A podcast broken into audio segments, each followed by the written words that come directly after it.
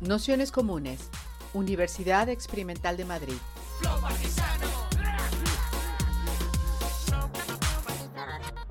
Toda la información en nuestro canal de Telegram Nociones Comunes o en nuestra web traficantes.net barra formación. Vale, pues si os parece vamos a ir empezando. Eh, pues nada, bienvenidas, bienvenides, bienvenidos a este curso que hemos llamado Asambleas y Reuniones, la gestión del conflicto, el poder y las desigualdades en nuestros colectivos. Lo primero de todo es, bueno, pues darles las gracias por haber venido, dar las gracias a Samuel por haber pensado este curso y a todas las personas que, que se han animado a hacer estas introducciones y especialmente también a vosotras eh, por, por, estar aquí, por las aportaciones que, y saberes que nos traeréis eh, a lo largo del, del, curso y sobre todo por vuestra aportación económica que hace que este proyecto sea posible, que sostiene parte de nuestras vidas y sobre todo hace que, que um, estos audios puedan escucharse libremente por otras personas posteriormente. Así que nada, muchas gracias a vosotras por sostenernos. Y, nada, también daros la bienvenida a este nuevo espacio que, estamos inaugurando a lo largo de, este mes de febrero y que esta es la primera sesión que hacemos hoy aquí y que hemos llamado el Ateneo de la Maliciosa. Este proyecto es un proyecto conjunto con Ecologistas en Acción y Traficantes de Sueños y es un espacio abierto a, proyectos y luchas transformadoras de, nuestra ciudad. Bueno, y, es un espacio que nos hemos dado para tramar juntas en estos tiempos un tanto inciertos. Eh, dos proyectos que llevamos una larga trayectoria en la ciudad y que bueno, veíamos también la importancia de tener eh, espacios estables, infraestructuras para, para el movimiento que, nos permitieran articular estas comunidades de, de resistencia. Y, nada, también contaros un poco, bueno, que yo soy Almudena, que voy a estar con vosotras a lo largo de este curso y que, y que este curso lo hacemos a través del espacio de formación de traficantes de sueños que, que, nosotros lo llamamos Nociones Comunes, que es un espacio donde proponemos eh, a través de diferentes formatos estos cursos, pero también grupos de lectura y otro tipo de sesiones. Eh, temáticas o aspectos que creemos eh, importantes para las luchas que habitamos y para introducir una mirada crítica y radical que nos ayude a transformar este, este orden social. Entonces, bueno, pues nada, que sepáis que, hacemos desde ahí. Contaros también que algunas cuestiones así técnicas rápidamente que serán válidas para todo el curso y que y, luego después haré una pequeña intro en concreto al curso. El, bueno, como ya sabéis, existen dos formatos, el online y el presencial. Eh, estamos en un formato que estamos probando, así que estamos teniendo bastantes problemas para, con el sonido y con la interacción. Entonces, bueno, os pedimos disculpas por ello y también, sobre todo, si hay alguna cosa que, que se os ocurra que pueda ser útil para, para mejorar el, el, proceso, pues que nos lo hagáis saber. Y, y, nada, también estamos probando con esto de los viajes, ¿no? Bueno, porque nosotros habitualmente siempre traíamos a las personas en presencial, pero como no estaba viniendo mucha gente, eh, había más personas online, pues vamos a probar a, a hacer videoconferencias en el espacio. Bueno, entonces eh, que sepáis que las siguientes sesiones casi todas son, son online, eh, pero habilitaremos eh, para la gente de Madrid este espacio seguirá abierto, proyectaremos y así pues también nos podemos ir conociendo y bueno, y haciendo un poco de grupete y por si alguna de vosotras os queréis, queréis venir. Y, y nada, contaros también que el formato es un poco bueno, que permite compaginar ambas modalidades. Es un formato un poco old school, que será eh, pues unas presentaciones de más o menos una hora o 45 minutos y luego tendremos otro espacio de debate de otros 45 minutos, otra hora, para hacer preguntas, para charlar entre nosotras, eh, para proponer un poco lo que lo que nos apetezca. Entonces, eh, bueno, es importante que, sepáis en este sentido que las sesiones serán grabadas, que, que, eso hará que estén disponibles para vosotras al día siguiente y si en algún momento veis que eh, no os apetece que os grabemos o que, vamos, que no queréis que la conversación quede registrada, pues nos lo decís tranquilamente y, la cortamos. Eh, esto es importante porque preferimos que, la, que participéis a que se grabe. Entonces, si, si consideráis que por lo que sea pues, mm, eso os inhibe, pues nos lo decís tranquilamente y, y demás. También podéis escribir las preguntas en el chat, aunque preferimos si, si lo hacéis a viva voz para que así bueno, pues ese matiz que hay un poco cuando una habla, pues se pueda también reconocer. Contaros que las sesiones son introductorias, que, que no hace falta tener unos conocimientos previos y que nada, bueno, y que cualquier cosa pues nos podéis preguntar eh, a través del correo o de los distintos mecanismos. Y lo único también que sepáis que tenemos un canal de Telegram para el grupo, ya nos hemos mandado un correo específico sobre esto y, este es el mecanismo que hemos encontrado mejor para poder tener algo de interacción, pero a la vez que no todo el mundo tenga que participar, ¿no? Como hay diferentes intensidades, hay habrá alguna de vosotras que prácticamente escuchéis los audios y poco más y habrá otras que tendréis muchas más ganas de pues, bueno, de hablar más, eh, de plantear preguntas, discusiones, pues lo que hacemos es que eh, a través de este canal, en cada uno de los posts hay una parte habilitada para comentarios y ahí ya podéis libremente pues, ir aportando lo que vosotras consideréis. Nosotras estaremos atentas y también si vemos que hay algo que sugerir, pues lo pondremos, pero bueno, es un espacio que, que, es, que es de todas.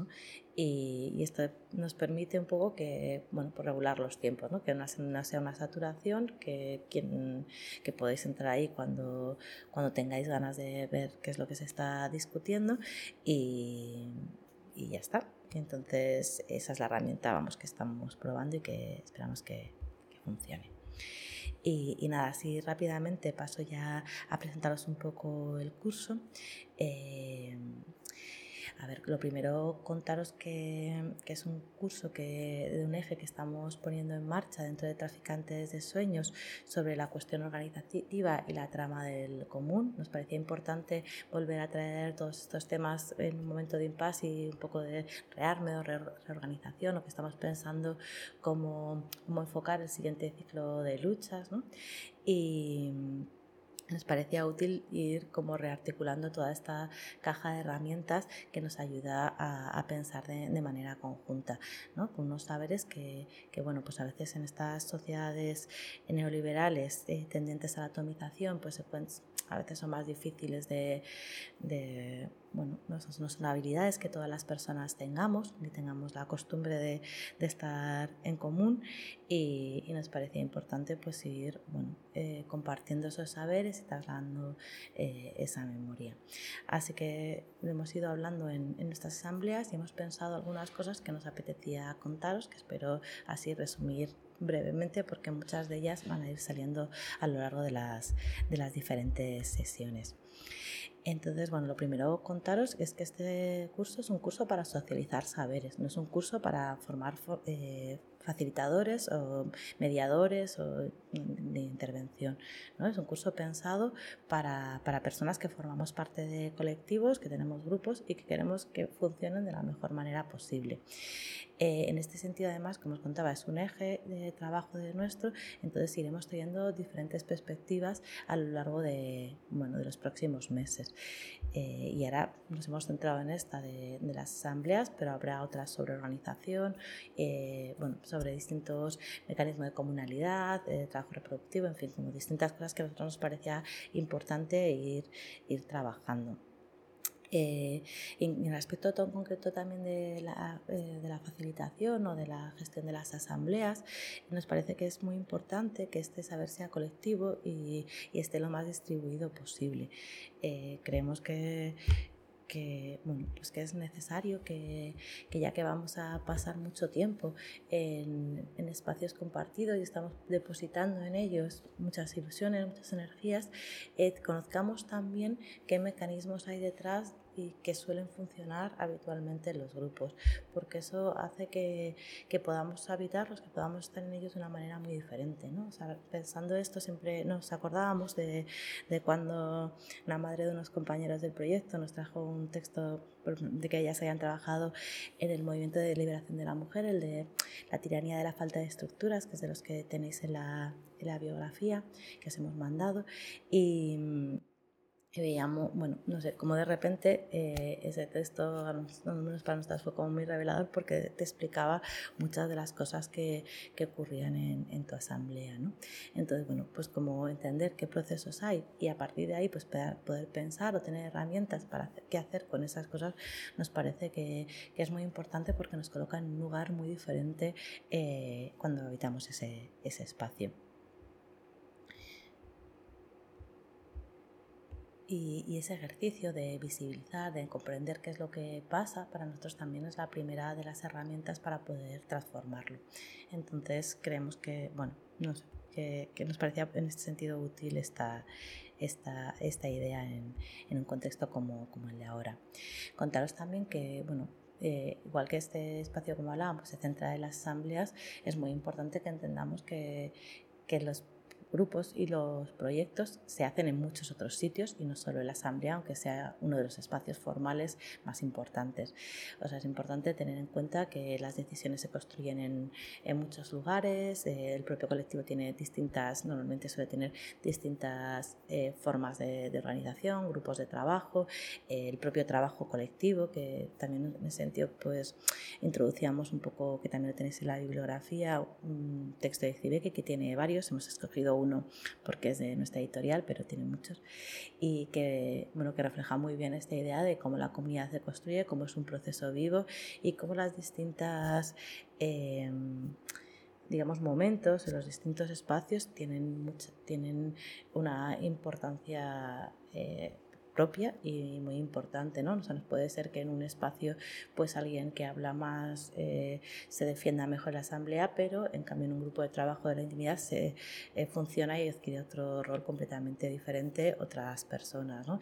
Y, y, de alguna manera todo ello es lo que construye eh, la realidad del, del, grupo, no solo ese espacio de decisión, ¿no? Entonces es importante que tengamos en la cabeza que los otros espacios, tanto formales como informales, que, que construyen nuestro, proyecto, nuestro colectivo, y que, sepamos también visibilizarlos, ¿no? y sepamos cuidarlos y, y, sepamos tenerlos, tenerlos en cuenta.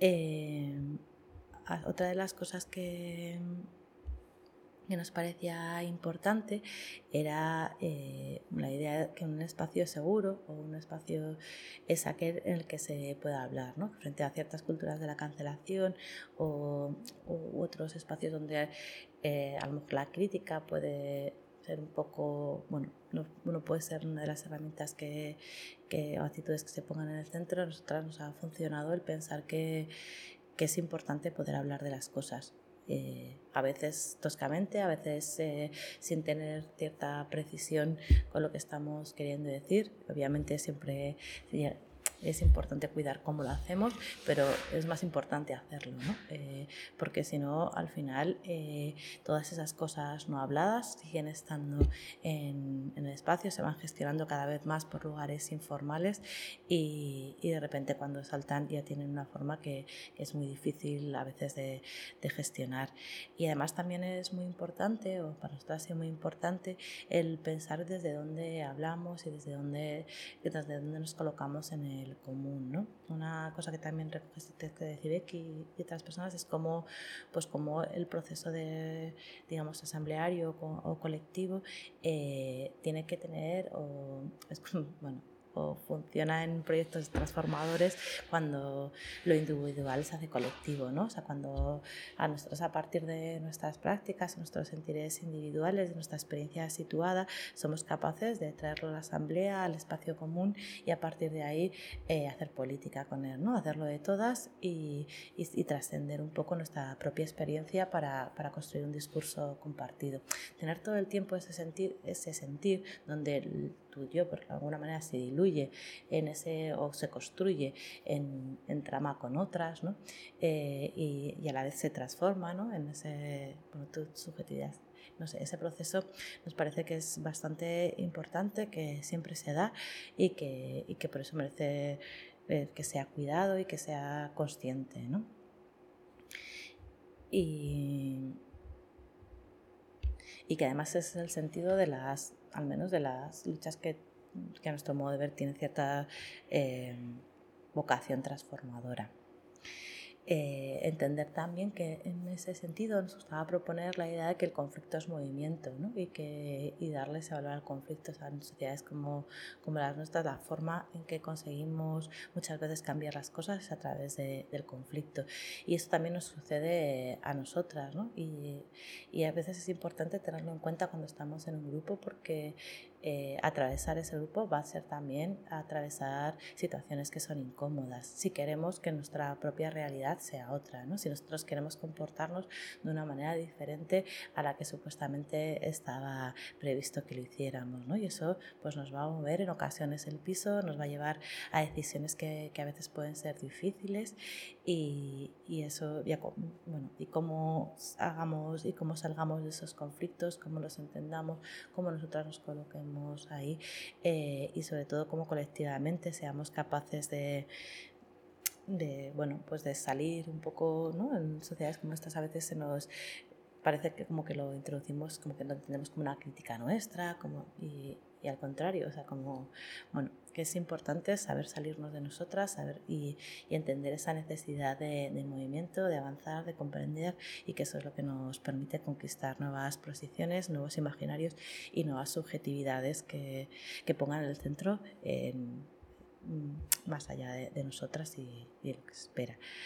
Y, y eso es importante porque los colectivos nos, bueno, nos vamos a transformar, ¿no? O sea, van a generar una subjetividad y, y, es muy importante que la subjetividad, o sea, que nos propongamos construirnos bueno, a nuestro modo de ver nos, nos ha sido útil el proponernos subjetividades que nos exijan, que nos hagan, ¿no? Eh, bueno, entre comillas, pues, ¿no? como ser mejor personas, que nos den más energía, que nos ayuden eh, a, bueno, que nos hacer las cosas de otro modo juntas.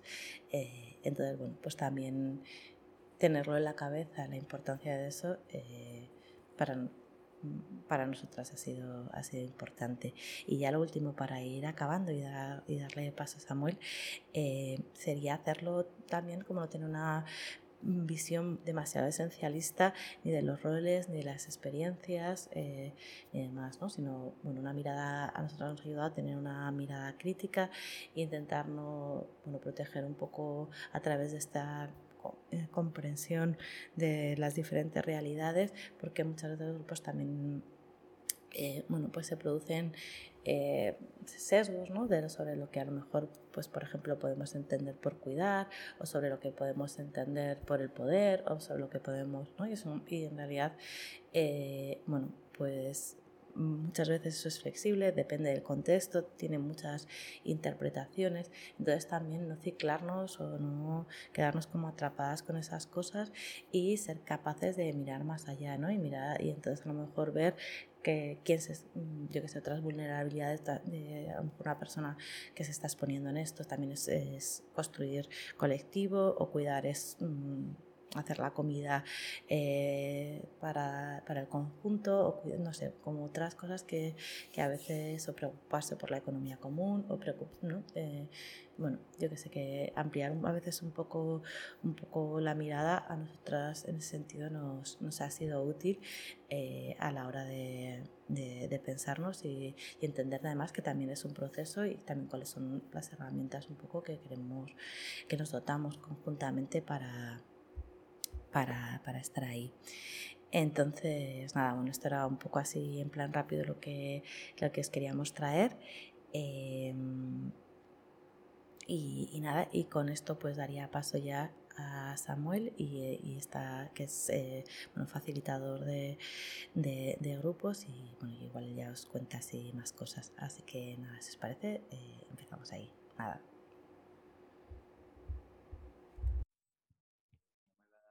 Perdonad, pero no se oye nada. Perdonad que interrumpa.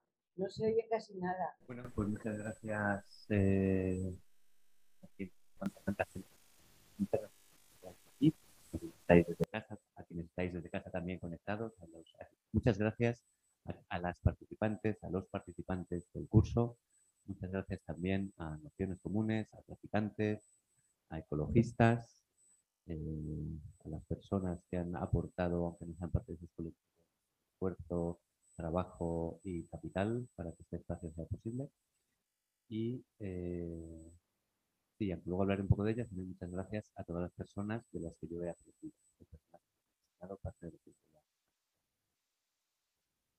Entonces yo voy a explicaros un poco, eh, una introducción un poco general al curso primero. ¿Qué, sería el sentido general del curso? Que es, bueno, el curso eh, esencial, que van a ser las siguientes sesiones, centrarnos en el conflicto. No voy a entrar mucho de, no voy a entrar a hablar mucho ahora de lo que es el conflicto. Em, muy rápidamente, la sesión inicial eh, la doy yo y es una introducción a la facilitación, así muy general. La segunda sesión eh, será ya entrar directamente al conflicto, ¿vale? Será una sesión también de introducción donde le he pedido a una compañera, eh, sesión la dará Ana Puyol desde Barcelona, desde La Garrocha, desde Girona, que intente introducir en una hora todos los conceptos esenciales, fundamentales de qué son los conflictos grupales, lo cual pues probablemente sea un encargo imposible. Ana, si nos estás escuchando, eh, ánimo y seguro que sale súper bien. La segunda sesión eh, tendrá que ver, serán, también todas de conflictos, y en la segunda sesión entraremos a hablar del rango y el poder, y probablemente también del liderazgo. Eh, el rango y el poder son elementos esenciales en el conflicto, el poder es un elemento esencial en los conflictos y el rango, que hablaremos un poco más adelante de ello, eh, es, una, es también un, cierto desencadenante o juega también un papel fundamental. Esta sesión la impartirá Mabel Cañada eh, desde la CABE. Eh, me hace mucha ilusión que todas las ponentes hayan aceptado, pero Mabel me hace especial ilusión porque es una persona a la que yo siento un aprecio, un aprecio grande. Porque eh, reúne en sí no solo mucho conocimiento teórico, sino también mucha experiencia vivida, ¿no? mucha experiencia de vivir en, grupo, en comunidad, haciendo una apuesta muy fuerte por la vida en comunidad. Eh, quiero mencionar que el resto de personas también, y eso me parece especialmente valioso. Creo que todas las personas que, van a, que, van, que vamos a hablaros nos identificamos de alguna manera como facilitadores o como facilitadoras, eh, trabajamos de esto y además todas eh, hacemos vida en colectivo. Algunas toda la vida en colectivo, otras una parte de nuestras vidas en colectivo, pero todas reúnen esas dos partes que es algo que me parece bastante importante. La tercera sesión em, y aquí hay, unas, aquí hay como tres sesiones que no son tan teóricas en general de los conflictos, sino que también identificamos como algunos elementos que suelen, que suelen generar conflicto o alrededor de los que se constena el conflicto. Entonces, la sesión 4 y 5, la sesión 4 eh, va a ser sobre género, perspectiva de género, eh, feminismos, el binarismo, ¿no? todo este mundo del sexo, género, cómo está construido en la sociedad cómo nos condiciona y cómo aparecen los grupos, ¿de acuerdo? Y esta sesión la impartirá María Rosendo, que además la voy a saludar porque eh, está conectada desde casa a la sesión. ella dará la sesión desde Galicia. Vais a tener unos ponentes distribuidos eh, en mucha zona de la península. La quinta sesión es también una cuestión muy situada, que igual hace 10 o 15 años igual no se hubiese elegido para formar parte de un curso de este tipo y tiene que ver con el racismo y con la supremacía blanca quizá hace 10 o 15 años no se hubiese introducido. Em, yo recuerdo cuando yo era joven, yo no tenía en mi barrio mucha gente que no fuese blanca. Eh, y eh, bueno, pues es una realidad que este país cada vez va viendo personas de tonos de piel más diferentes. Y eso que es una cosa que también hablaremos, los grupos viven en un contexto, no pueden huir de ese contexto, y cuando el contexto cambia, los grupos empiezan a sentir una cierta presión. Entonces esta sesión la dará Nonti Savic, eh, y eh, será una sesión donde yo le he pedido que explique, es una persona eh, sudafricana, negra, yo le he pedido que explique cuáles son las cosas que se suele encontrar ella, a partir de su experiencia y ella a partir de su conocimiento como facilitadora, qué es lo que se suele encontrar una persona de color cuando entra a un espacio activista militante y también cuáles son algunos de los patrones que las personas blancas solemos tener cuando emergen conflictos en relación al tema del racismo. ¿De acuerdo? Es un tema que, eh, bueno, que también, no solo por lo que pasa en nuestro contexto de Madrid o de España, sino también por el contexto global, pues no sé para vosotros, para vosotras, pero eh, todo lo que ocurre en Estados Unidos y todo lo que ha ocurrido en los últimos años con el Black Lives Matter, pues de alguna manera también ha servido para poner en el centro este, esta cuestión. Y la sexta sesión eh, no será sobre algo social de alguna manera y cómo lo vivimos en los grupos y qué tipo de dinámicas de conflicto genera, sino será sobre la toma de decisiones que es uno de los espacios que desde la facilitación y desde nuestra experiencia pensamos que los grupos eh, mejor conocen y a la vez es un espacio fundamental, porque es uno de los espacios donde el poder está muy en juego, ¿vale? Entonces, muchos conflictos... Bueno, no me voy a enrollar ahora. Es un espacio bastante fundamental. Esta sesión la dará eh, Conchi Piñeiro, que también es facilitadora, eh, también ha participado en movimientos sociales en Madrid, eh, bueno, no me voy a enrollar mucho a contaros quién es quién, ya se presentarán ellos y ellas como quieran. Y finalmente la última sesión la volveré a dar yo. y aquí voy a ser transparente. Está previsto que esa última sesión sea hablar de herramientas concretas, de técnicas concretas que se pueden utilizar para la gestión de los conflictos. Voy a ser transparente porque en función de cómo vaya yendo el curso, esa última sesión es un poco un comodín que nos guardamos. En función de lo que vayamos viendo, de lo que vayáis eh, diciendo los participantes y las participantes, pues tenemos la opción de modificar eh, esa, esa, última sesión. Sigo. Eh, no os he podido pasar un PDF con los contenidos de ahora. Voy a contaros, veo que hay personas muy diligentemente tomando notas, no sé si en casa también. Si os sentís cómodos y cómodas haciéndolo perfecto, yo sí os mandaré una síntesis de algunas del documento que voy a seguir, ¿vale? Porque en, algún, en algún momento, por ejemplo, os voy a decir un listado de cosas, de 10 elementos. Pues no quiero que sea, que no quiero que nos tiremos 7 minutos en que podáis apuntar ese listado, ¿vale? Serán listados más para que os hagáis una idea de qué tipo de cosas trasladamos, pero esas cosas luego las pasaremos en un documento. Pues vamos a ello. A ver que yo necesito ir viendo el tiempo. Uh, qué mal vamos. Eh, vale, pues ¿qué es la facilitación? Una pregunta difícil. Y yo voy, a, dar al menos dos respuestas, o, dos lugares desde los que se puede responder. Una, que sería la más sencilla, es una profesión, una profesión emergente. Eh, yo trabajo de facilitador, mm, empecé a formarme en esto en el 2010. Eh, la gente que me ha formado se empezó a formar una década, quizá un poco antes, pero en España esa profesión, que yo sepa al menos, no existía hace 15 o 20 años. Eh, entonces, pues la facilitación puede ser una profesión. Y también hay otra mirada, eh, que es un poco, por eso Almudena planteaba al principio que este curso no es una formación para formar a facilitadores, hay eso, para eso hay otros espacios. Este es un espacio de socializar conocimientos útiles para la vida de los grupos y de los colectivos. Entonces también podemos pensar, y también quiero que pensemos en la facilitación como el conjunto de saberes que ayuda a que la vida de los grupos sea más feliz, sana, eficaz, eh, ¿vale? Aquí me voy a detener un momento. Voy a utilizar palabras en algún momento que, entendiendo que las palabras tienen connotaciones, os pido que no os apeguéis demasiado a la connotación, que os intentéis quedar un poco más con la idea general.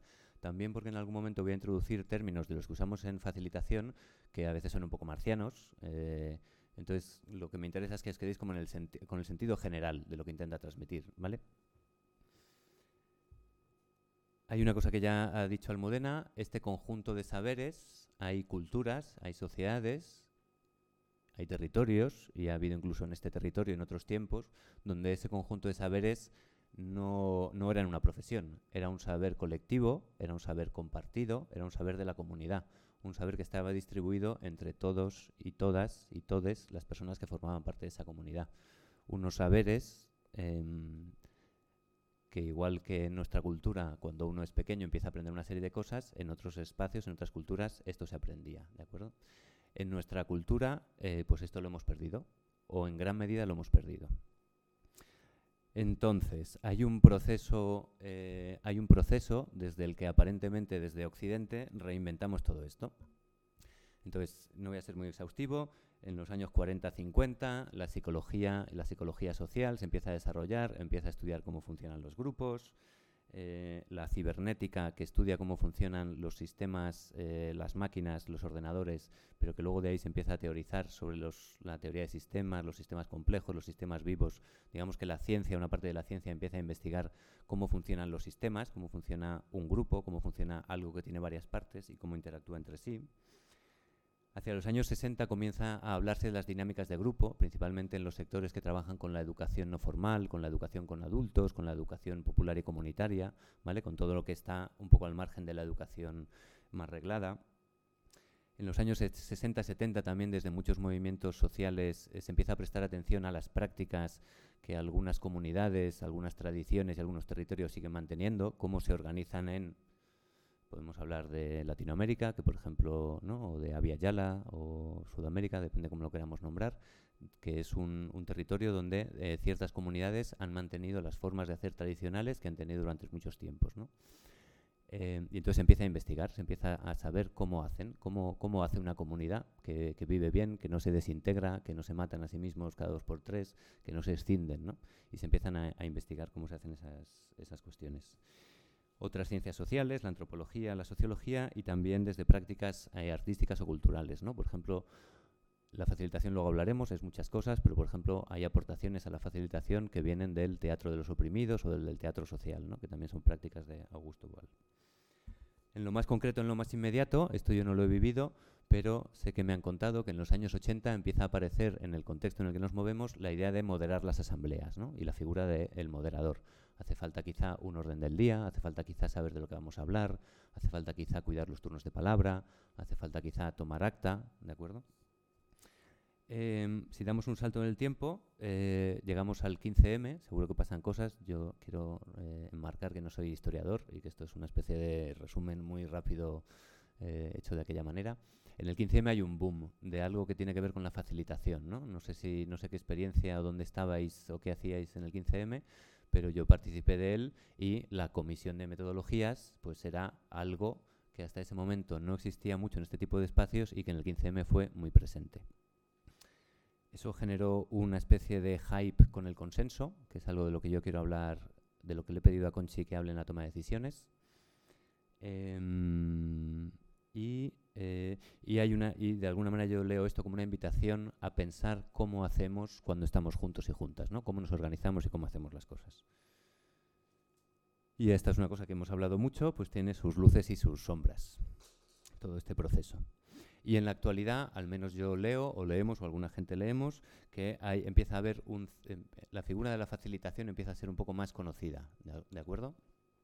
Aquí hay mucha diversidad en cuanto a territorios. Eh, por ejemplo, hay territorios, eh, Cataluña, pues es un territorio donde la facilitación está mucho más integrada, eh, por ponerle una palabra, dentro de una parte de los movimientos sociales o de las estructuras cooperativas o colectivas. Y en otros territorios, pues va a otro ritmo diferente. Un resumen muy breve e intentando ser un poco, recoger un poco de dónde venimos.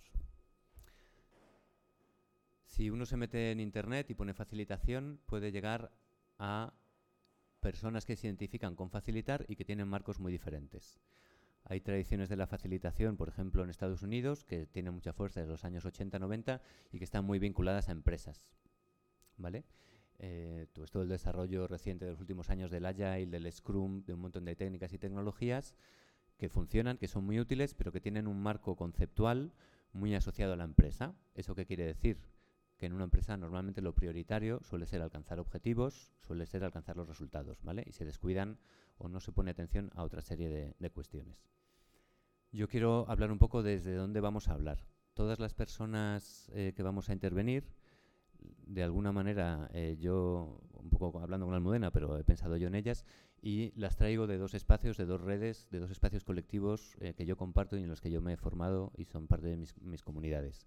Una de ellas es el IFACE, que es el Instituto de Facilitación y Cambio, luego lo apuntaré por ahí.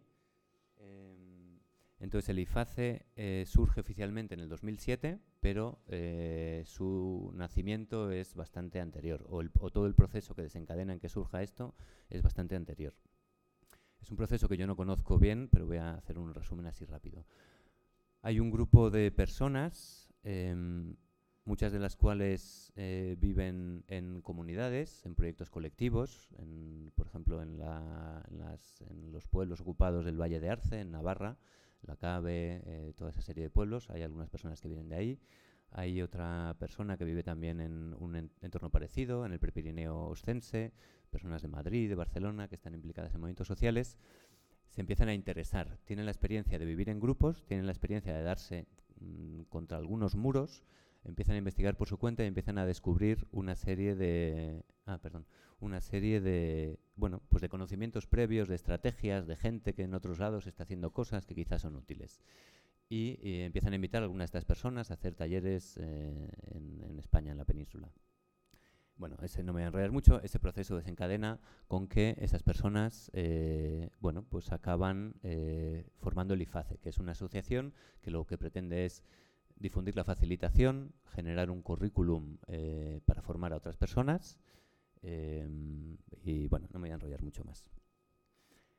¿Cuál es, como, qué, es como el intento fundamental? El intento fundamental es intentar ordenar, sistematizar y categorizar información y poner nombres a cosas.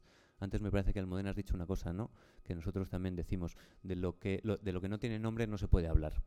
Entonces a veces la vida grupal, que puede ser muy caótica, puede ser muy compleja, eh, pues parte del intento de la facilitación es ponerle nombres a todo ese caos y a toda esa facilitación y a, toda esa complejidad para que las personas que están en un grupo sean más capaces de hablar de lo que está pasando. ¿De acuerdo?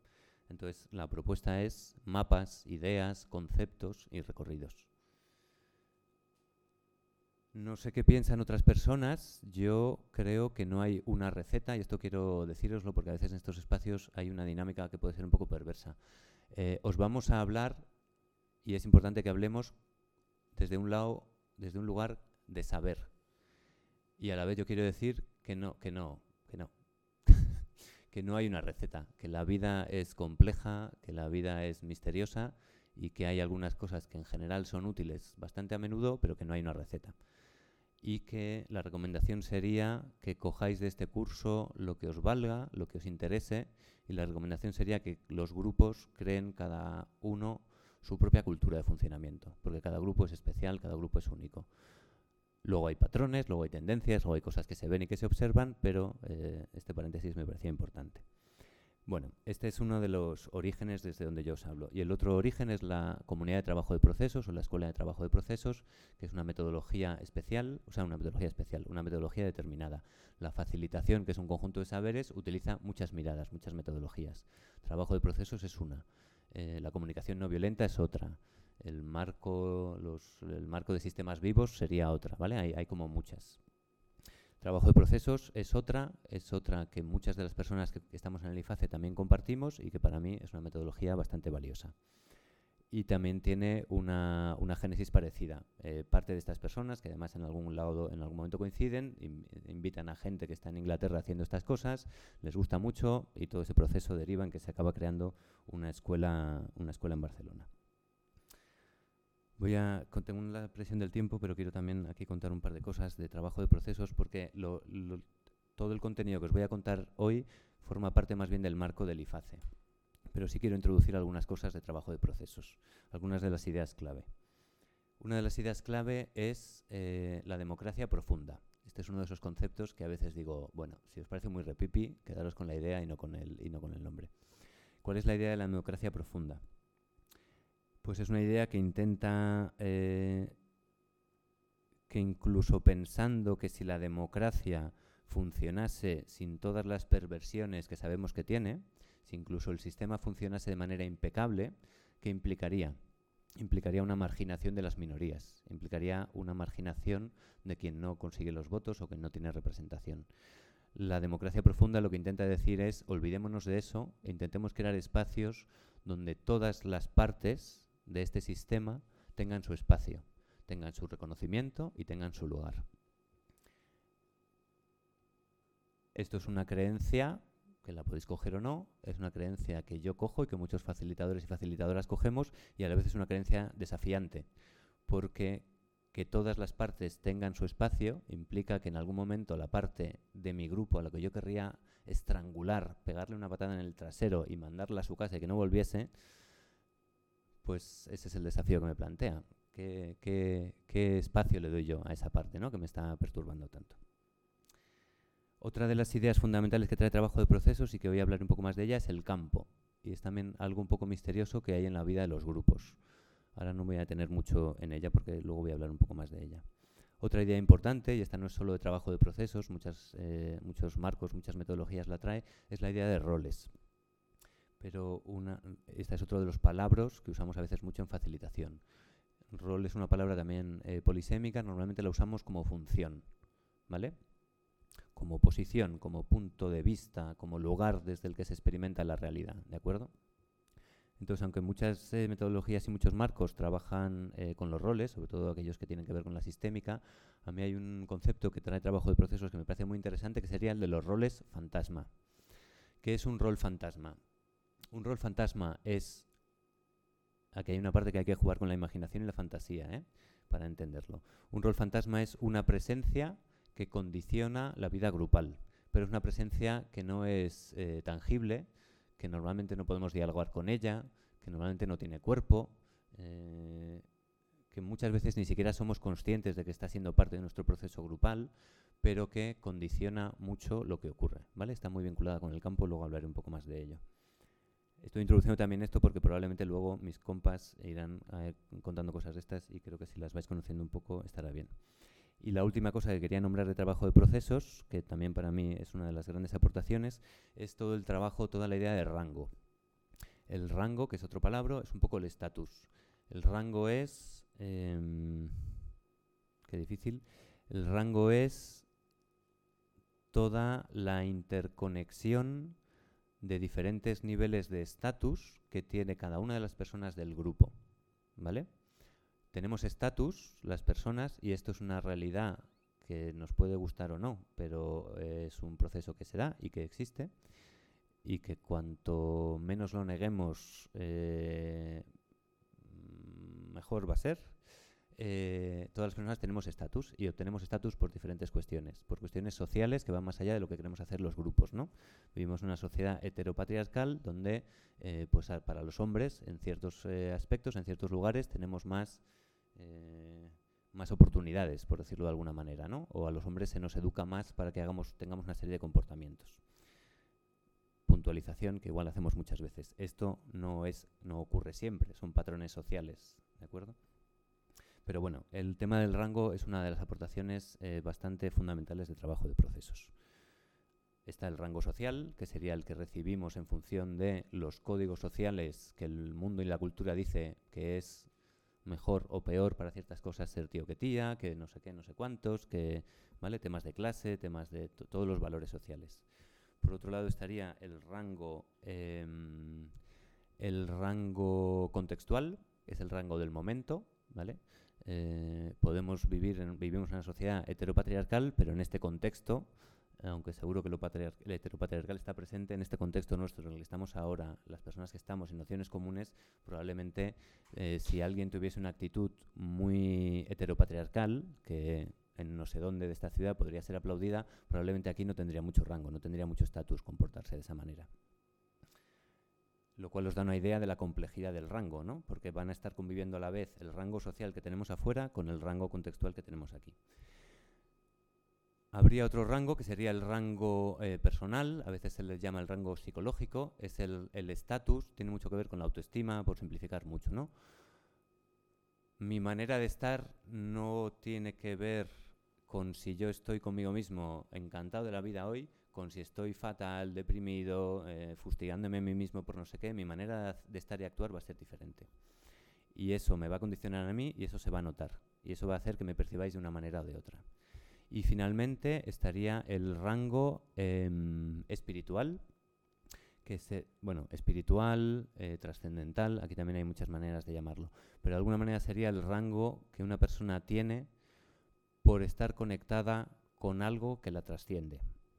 Ese algo puede ser Dios, puede ser la religión, puede ser unos valores, pero de alguna manera cuando alguien está conectado con algo que te trasciende, adquieres un, una misión, un power, una manera de estar que te permite estar de una determinada manera en momentos muy complicados que si no tienes ese rango eh, no es tan fácil estar. Bueno, no me voy a meter mucho más, pero son las cuatro áreas de rango que trae trabajo de procesos. El rango ocurre siempre a la vez y es dinámico. El rango que tengo yo aquí ahora no será el mismo que, el que tenga dentro de cinco minutos, ni será el que tenga pasado mañana, aunque nos juntemos exactamente las mismas personas. Voy a respirar un segundo. Y voy a mirar la hora. Oh, madre mía. Estoy en el primer capítulo y tenía cinco. Entonces voy a tomarme diez segundos para ver qué me salto. Vale. Os voy a dar, tenía tres definiciones de facilitación, os voy a dar una que sería la que manejamos en general, en el IFACE. Esta es una de esas que si no eh, copiáis ahora palabra por palabra, no os preocupéis que os la pasaré. La facilitación sería el conjunto de habilidades, técnicas y herramientas que sirven para crear las condiciones que permiten un desarrollo satisfactorio de los procesos grupales y personales. Tanto en la consecución de los objetivos y la realización de la visión, como en la creación de un clima relacional donde reine la confianza y una comunicación fluida, empática y honesta. No me voy a enrollar en desgranar esta, esta. Sí me quiero detener en una cosa un poco breve de esta introducción, que es esta discusión ¿no? Eh, entre, entre si la facilitación es una profesión y para aplicarla hace falta que un grupo contrate a una persona externa, o la facilitación es un conjunto de saberes que los grupos eh, pueden aprender y pueden aplicar. Pues yo creo que son las dos, y esta es una opinión personal. Ni siquiera sé qué hablarán, qué dirán las eh, personas eh, a las que he invitado. Yo creo que necesitamos las dos. Yo creo que necesitamos. Yo he sido parte de grupos antes de empezar a formarme en facilitación y desde ahí digo, pues sí, lo que sabíamos fue útil y si hubiésemos sabido más hubiese sido útil. Y a la vez creo, y quizá esto no es tan, bueno, no me voy a meter ahí, y a la vez creo que en algunos momentos, por lo menos yo como participante de grupos, hay veces que yo necesito que venga alguien de fuera a hacer esa función. Y quizás y quizá esto sea útil en algunos momentos y no en todos. Y voy a mencionar al menos dos. Uno es en los conflictos. Y otro sería para trabajar con el campo grupal, que luego igual es donde me detengo un poco más. ¿Por qué me parece y quizá no en todos los conflictos. Luego, eh, en los cuando en la conflictos probablemente se hable de la escalada del conflicto. No es lo mismo abordar un conflicto eh, desde la prevención eh, que abordar un conflicto cuando está empezando a surgir, que abordar un conflicto cuando llevamos X meses o años con ese conflicto está escaladísimo, la activación emocional de las personas en el grupo está muy activada, que en ese contexto una persona que es parte del grupo facilite, pues es difícil. Se puede hacer y se puede intentar, pero es difícil. ¿Por qué? Pues porque probablemente tenga una gran activación emocional en relación al tema, porque probablemente tenga una gran eh, activación emocional en, en, relación al proceso que ha seguido el grupo eh, gestionando ese conflicto, porque probablemente por mucho que no quiera personas de ese grupo no la percibirán como neutral, entonces quizá no le dan la legitimidad para facilitar el conflicto. Eh, y no sé si por alguna cuestión más, pero bueno, esas me parecen suficientes por ahora. Em, y del campo grupal no me voy a detener ahora, pero también porque tiene una parte de misterio, suele ser útil que haya una mirada externa. Porque también a veces una mirada externa permite ver cosas que desde dentro no se ven y también permite decir cosas que no es lo mismo que las diga alguien de fuera a que las diga alguien de dentro. ¿Vale? Parte del trabajo de la facilitación a veces es dar eh, feedback, que es otro palabra que yo me gustaría no utilizar, pero no encuentro una buena traducción en el castellano, es eh, dar información, pero el feedback implica un proceso de retroalimentación. Entonces, pues no es lo mismo que yo sea parte de un grupo y que le dé feedback a un compa, o que incluso le dé feedback al grupo, hey, Peña, qué desastre, o cómo estamos haciendo esto, o cómo es que Manolito, Manolita, eh, pues este comportamiento que tienes en todas las asambleas, igual, pues no lo sé. Pues no es lo mismo que ese tipo de intervenciones las haga alguien que es del grupo a que las haga alguien de, de fuera. En cualquier caso, vuelvo a lo que os decía antes, coger lo que os valga y adaptar lo que os valga a vuestra realidad y eso será lo mejor que podéis hacer. Vale. Vale, pues me voy a levantar.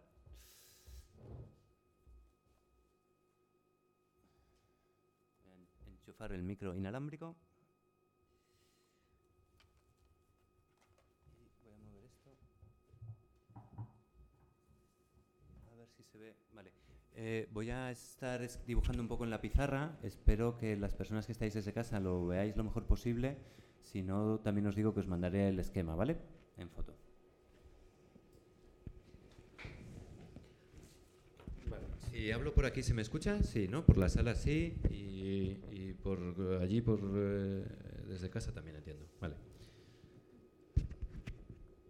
Vale. Bueno, pues voy a intentar sintetizar en lo- todo lo rápido que pueda cosas que quería dedicarle más tiempo. A ver. No, voy a empezar por otro lado. Voy a empezar por qué, sería la esencia de lo grupal. ¿vale? La esencia de lo grupal es que hay personas, varias, normalmente se dice que más de dos, me da igual, eh, que se unen y se agrupan para alcanzar algún objetivo. Algún objetivo que normalmente de manera individual no solemos ser capaces de, ocupar, de alcanzar. Esto por sí mismo genera otro elemento, que es a lo que la facilitación llamamos procesos. ¿Qué son procesos? Procesos son todas las interacciones que estas personas tienen que hacer entre sí, con los recursos, con el contexto, con otros grupos, para caminar hacia sus objetivos. ¿De acuerdo? Entonces, esto da lugar a uno de esos mapas que desde la facilitación son de los muy habituales, que es el triángulo de efectividad grupal. ¿vale? Si queréis profundizar en esto, uno de los materiales que os hemos mandado se llama modelo de efectividad grupal y presenta este triángulo y luego añade más capas y lo complejiza.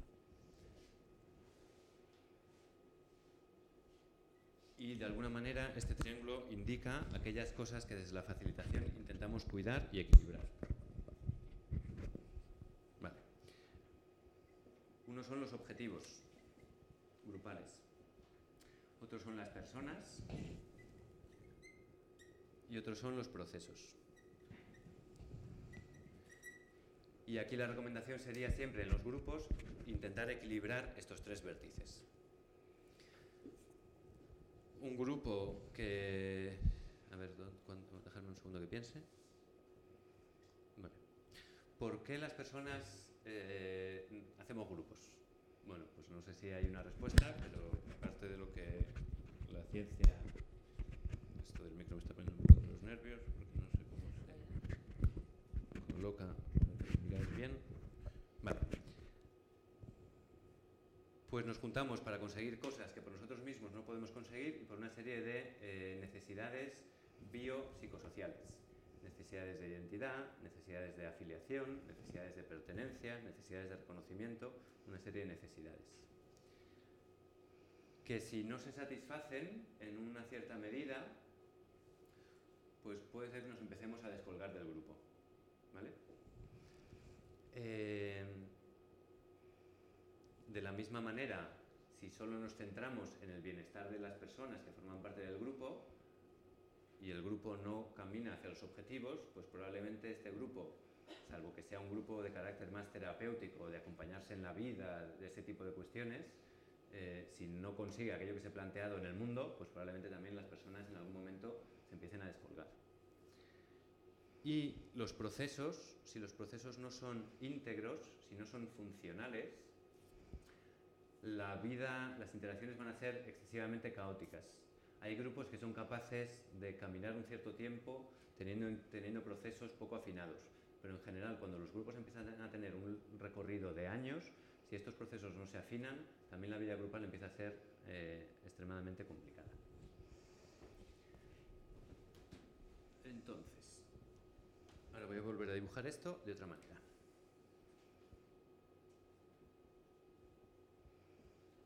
Objetivos. ¿Vale? Por aquí están las personas. Y por aquí está la estructura.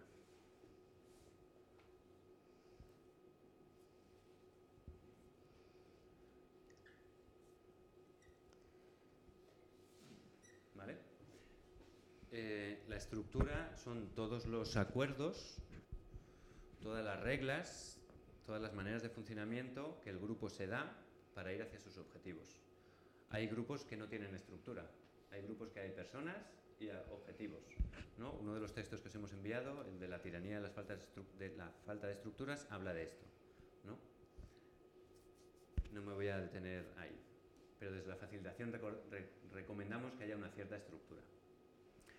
El, el, polo, el polo opuesto, igual que la ausencia completa de estructura eh, pues hace que la vida grupal sea bastante difícil, el polo opuesto, que es que haya muchísima estructura y sea muy rígida, también hace que las personas pues, no tengamos el espacio eh, de libertad, de creatividad que necesitamos en general tener, ¿de acuerdo? Con lo cual una estructura demasiado rígida tampoco es especialmente interesante. Y por aquí abajo, por aquí abajo o en medio, porque en realidad está todo, está esto que os he dicho que es el campo grupal. Vale, ¿qué quiero yo contaros fundamentalmente de esto? Primero, hay una cosa, eh, hay una cosa, la visión, el propósito y la misión, que depende del contexto del que vengáis, igual estáis muy acostumbrados, eh, pero en otros contextos no, son elementos que desde la facilitación nos recomendamos también. Eh, hay muchas definiciones de visión, de misión, de propósito. La cosa concreta a mí me da igual. ¿Qué es lo que dice la visión y el propósito? Hablan del para qué nos hemos juntado y del sueño eh, compartido. ¿Qué es lo que queremos? ¿no? Nos hemos unido, nos hemos eh, juntado en colectivo porque hay algo que nos, que nos atrae al común. Hay una especie de anhelo, hay un futuro que soñamos juntos. Mm, hacer la revolución en el mundo o tener un espacio de crianza o el, que sea, da igual, pero de alguna manera siempre está ese anhelo. Esto es algo que que con cierta frecuencia no se suele trabajar y suele ser eh, importante. Luego volveré un poquito a ello. Entonces, aquí está la visión, eh, el propósito, y luego aquí hay objetivos, objetivos de más o menos nivel. Igual hay objetivos muy ambiciosos que conectan la visión y luego hay que ir dando pasos. ¿no? Y esto eh, se hablará en la toma de decisiones también. Esos objetivos tienen un alcance diferente tienen un perímetro, de, un perímetro diferente, más o menos amplio, y en función del perímetro y del alcance que tengan, el método de toma de decisiones conviene que sea uno u otro. ¿vale? Esta es una cosa que a mí me gustaría personalmente decir. El mito de que hay que tener una manera de tomar decisiones en los grupos me parece un mito erróneo. Yo soy muy fan de la diversidad y creo que diferentes situaciones y diferentes tareas y cosas que tiene que hacer un grupo requieren diferentes métodos de toma de decisiones. Vale. Eh, vale. Estoy repasando mentalmente. ¿Puedes, no, no, ¿puedes quitar el, avión? Es que necesito ver tu móvil desde...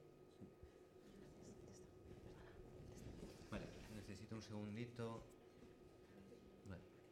Vale, voy a mencionar un par de cosas de, la visión. De la visión, del propósito de todo este eh, mundo de acuerdos. De qué cosas estaría bien que incluyese, qué cosas se recomienda que incluya.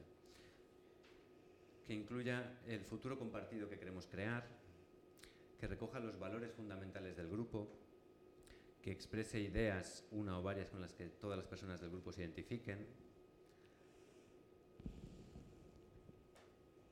Vale.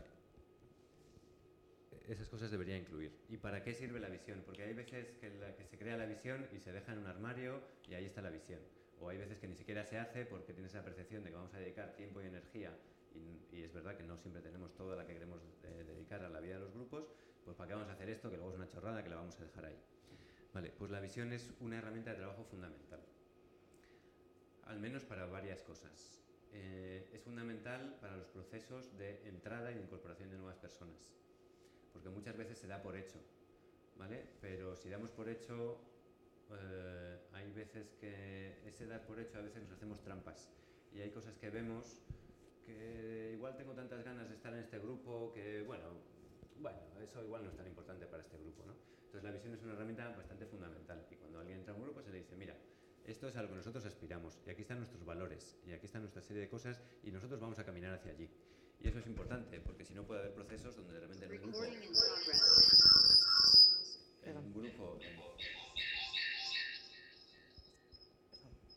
en, en un grupo empieza a entrar gente y si no sabe la dirección hacia la que se quiere ir, bueno, pues va a haber un proceso bastante complejo, ¿no? De repente van a entrar, y esto yo lo he vivido y seguro que lo habéis vivido, de repente hay un grupo que tiene un cierto éxito o que de repente busca eh, atraer a gente nueva, entra un montón de gente nueva y de repente es como, la gente nueva es como, no, pero vamos hacia acá, y es como, no, pero es que aquí vamos hacia acá. Espera, necesito que pares un momento, Sam, perdona. Es Vale. que necesito quitarle el sonido aquí. Eh, ¿Quito algo de mi móvil? no, no, no, que ¿cómo se hace para desmutear? ¿Para? Para desmutear. A todos. No, a este, en concreto el tuyo. Ah, ah, pero a mí, pues es que me tienes que pedir. Ah, Vuelvo al Zoom. sí. Ya está. Perdona. perdona. ¿Sí? Me doy cuenta que estoy súper acelerado porque el tiempo, no sé qué, no sé qué tal estáis llevando vosotros y vosotras. ¿Bien? Bueno, he mirado solo, he dicho gracias porque me han enseñado un par de pulgares así la gente de la sala. Reconozco que no estoy cuidando y prestando tanta atención a quienes estáis desde casa. Bueno, ¿para qué más sirve la visión? Tenerla ayuda a unificar los esfuerzos individuales, es como una especie de brújula. Es bastante fundamental cuando el grupo se encuentra en momentos de confusión, de pérdida o de no saber qué nos está pasando. Por eso es importante que en la visión estén también los valores, porque a veces no sabemos, lo que no sabemos dónde estamos, pero sabiendo qué cosas eran muy importantes y qué queríamos hacer y cuáles eran las maneras de hacerlo, podemos salir de la situación en la que estamos, o al menos tenemos una referencia que en un momento acordamos todos y todas de cómo hacerlo, y no hay una especie de guerra donde cada uno empieza a tener ideacas por su, por su cuenta. Mantiene la inspiración del grupo, sí, y a mí me gusta, las visiones que son muy formales, a mí me dan un poco de cosa, a mí me gusta que la visión me toque un poquito emocionalmente. Eh, y nos recuerda también nuestro compromiso con el proyecto. A veces construimos visiones y es súper guay, muy ambiciosas, vamos a transformar no sé qué el mundo y luego de repente, ay no, yo es que esta acción o esta cosa que hemos decidido, no, no me apetece, estoy cansado. Bueno, pues vamos a darnos un poco de feedback, ¿no? Porque tú estabas conmigo el día que dijimos que íbamos a hacer todo esto, ¿no? Entonces, eh, revisamos esto o es que estás en un momento mm, personal especial eh, o particular y tenemos que hacer algo con ello o qué. Pero si empieza a ser una tendencia que yo digo que voy a hacer, que sueño con esto y en mi día a día y en mi cotidiano pues hago otra serie de cosas, la visión, eh, si ha sido acordada, sirve para, para hablar, para iniciar ese diálogo. Vale, voy a volver aquí, a la mesa.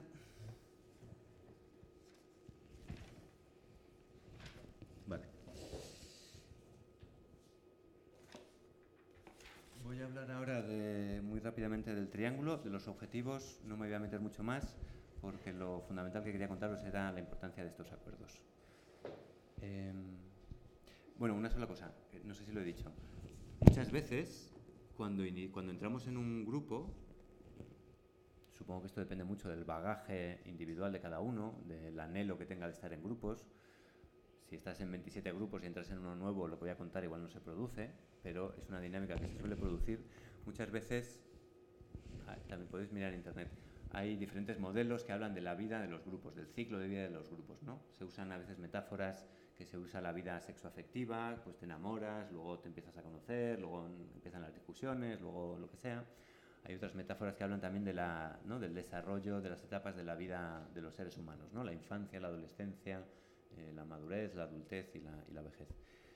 Sin detenerme mucho, sí quiero contar que muchas veces hay un proceso cuando iniciamos, cuando empezamos, cuando surge un grupo que dura un año, dos años, tres años, donde la ilusión es fundamental. Y esa ilusión hace falta para activar, ¿vale? El nacimiento de un grupo puede ser muy fluido o puede necesitar mucha ilusión y mucha activación. Y esa ilusión a veces fu- funciona como filtro, funciona como una compuerta. Tenemos tantas ganas, nos hemos conectado todos con el sueño que hemos tenido, nos hemos conectado todos tanto con, hey, qué guay la cantidad de cosas que podemos hacer juntos, y eso funciona como una compuerta. Una compuerta que deja pasar a mi percepción, a mí y a la de todos los que estamos en el grupo, deja pasar a mi percepción aquellos aspectos en, el los que yo me reconozco en lo común, en los que coincidimos, y, cierra mi percepción y mi mirada aquellos aspectos donde diferimos. ¿Vale? Por eso, bueno, perdón, si eso ocurre, ¿qué suele pasar? Que al año, dos años, tres años, cuando el grupo ya está rodado, empiezan a surgir problemas. Empiezan a surgir conflictos, que ya estaban allí desde el principio, pero que no se han abordado. ¿Qué ocurre a veces? Que ahí muchas veces sale la guerra, ¿no? Ahí es, ahí es muy difícil. Por eso la recomendación es empezar a trabajar la visión desde el principio. Y empezar a trabajar la visión desde el principio implicaría un proceso creativo, también analítico, pero un proceso sobre todo creativo, implicaría compartir las cosas en las que estamos de acuerdo y que compartimos y hablar también de las diferencias y ponerlas en el centro. Porque están ahí y van a estar ahí y van a estar siempre. ¿vale? El único, los únicos grupos donde las diferencias no tienen un papel real y fundamental son las sectas. Y creo que no aspiramos a ser parte de sectas ni a formar sectas. ¿De acuerdo? Em, vale. Y es un proceso también muy interesante para crear comunidad. Expresar las diferencias, hablar de las diferencias, no escandalizarse por ellas, asumir que el otro es otro, que tiene puntos de vista diferentes, que en una cierta parte nos encontramos y en otra parte no. Y que no hace falta ni es necesario y probablemente ni siquiera conveniente eh, que estemos de acuerdo en todo. Sé que son las 8 casi, pero me gusta 8 y 5. Vale, voy a 5 o 10 minutos más. Sí, más el tiempo que haga falta. Vale. Eh, vale, de los objetivos no voy a hablar más, de las personas. Vaya tema, el tema del bienestar y de la satisfacción en cierto grado de las personas. Voy a decir una frase que se la copio a una compañera y que me gusta mucho. Dice, los grupos deben trabajar tanto por esforzar, deben trabajar tanto por cuidar a las personas que forman parte del grupo como para protegerse de ellas. Eh, si el grupo no cuida nada a las personas, las personas se van a pirar.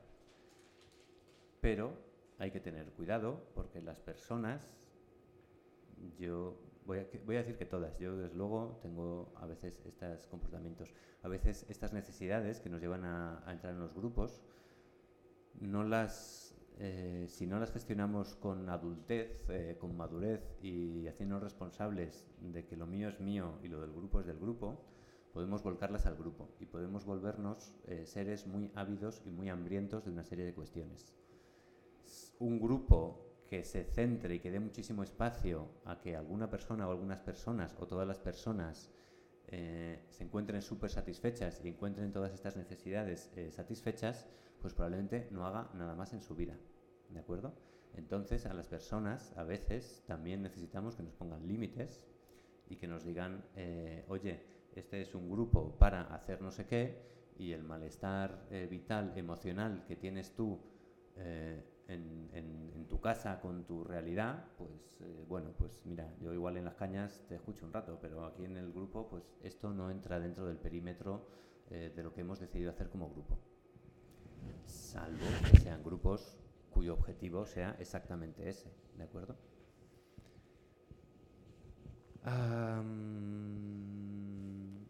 ¿Qué más pasa con las personas? Que los grupos nos suelen desafiar y nos suelen plantear retos. Algunos los cogemos eh, con gusto y otros intentamos eh, quitárnoslo de encima y pasárselos a cualquier otra persona o hacer como que no escuchamos. Los grupos a veces, eh, un grupo necesitaría también o necesita plantearse si cuenta con las habilidades, los conocimientos y los saberes necesarios para alcanzar sus objetivos, porque si no, pues igual solo hace que tropezar. Entonces, a veces, eh, si el grupo descubre que para hacer X cosa necesita, necesita que alguna persona o algunas personas desarrollen una habilidad, eso es un proceso. Ese tipo de procesos a veces se cogen con gusto, porque es como, ah, pues mira, qué bien. Y, encima si el grupo me apoya, o generamos un espacio colectivo y vamos a buscar dónde podemos formarnos en esto. E igual, ¿no? Hay como mil, eh, mil maneras de hacer eso grupal eh, y que no sea solo de una persona, y eso a veces se recoge con mucho, con mucho gusto. Y hay otras veces que los grupos nos desafían a cambiar alguna parte de nosotros, de nosotras, y ese, y ese es un proceso que a veces no es tan agradable. Y es un proceso que podemos rechazar, porque eh, yo no soy así, que me estás contando, ¿no? Igual tengo 15 personas de un grupo que considero parte importante de mi vida y con el que, y que, y con el que llevo 3 o 4 o 5 años, y esas 15 personas me están diciendo, oye, quizá no sé qué, no sé cuántos, y digo, no, no, no, que va, eso no tiene que ver conmigo. Bueno, pues es que hay veces que no vemos o no queremos ver cosas, ¿no? O hay veces que, bueno, ahí hay todo tipo de resistencias. Pero eso, ese tipo de procesos se dan. Las personas creamos los grupos en los que estamos y los grupos nos co-crean o nos recrean o nos invitan a transformarnos de determinadas maneras. Mm. Vale. Entonces,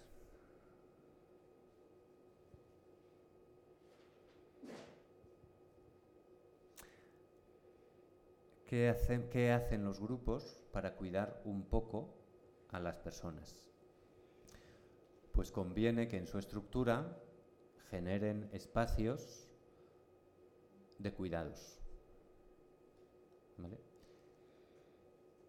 Que el, tema de los cuidados es también otra cosa que yo creo que está muy presente, pero no vale solo con decir tenemos un espacio de cuidados, porque es probable que cada uno y cada una entendamos el cuidado de una manera diferente o necesitemos que nos cuiden de una manera o de otra. Entonces, aparte de crear un espacio de cuidados, es importante que el grupo hable de qué es cuidar y de cómo queremos cuidar, de qué partes de la vida de las personas el grupo quiere cuidar, eh, habría una recomendación desde la facilitación que es aquello que tiene que ver con la vida grupal, el grupo debe hacerse cargo de darle un espacio donde se pueda hacer algo con ello. ¿De acuerdo? Eh, y a la vez, eh, dentro de todo ese proceso de pensar, e indagar y dialogar como lo queremos hacer, también hay que saber poner límites. Saber ponerlos o al menos saber cuáles son los que hay, ¿de acuerdo? y ponerlos cuando haga falta ponerlos con cariño, con mimo y con claridad y con firmeza. Muchos conflictos en los grupos tienen que ver con la dificultad de poner límites. En general los límites puestos con mimo, con cariño, con firmeza y con claridad suelen evitar episodios eh, dolorosos y donde la violencia, que es un término también eh, polisémico o, que tiene connotaciones variadas, eh, pero ahora estoy hablando de la violencia como algo que no mola y que en principio estaría bien evitar, eh, bueno, pues esos límites ayudan a que esos episodios no se den.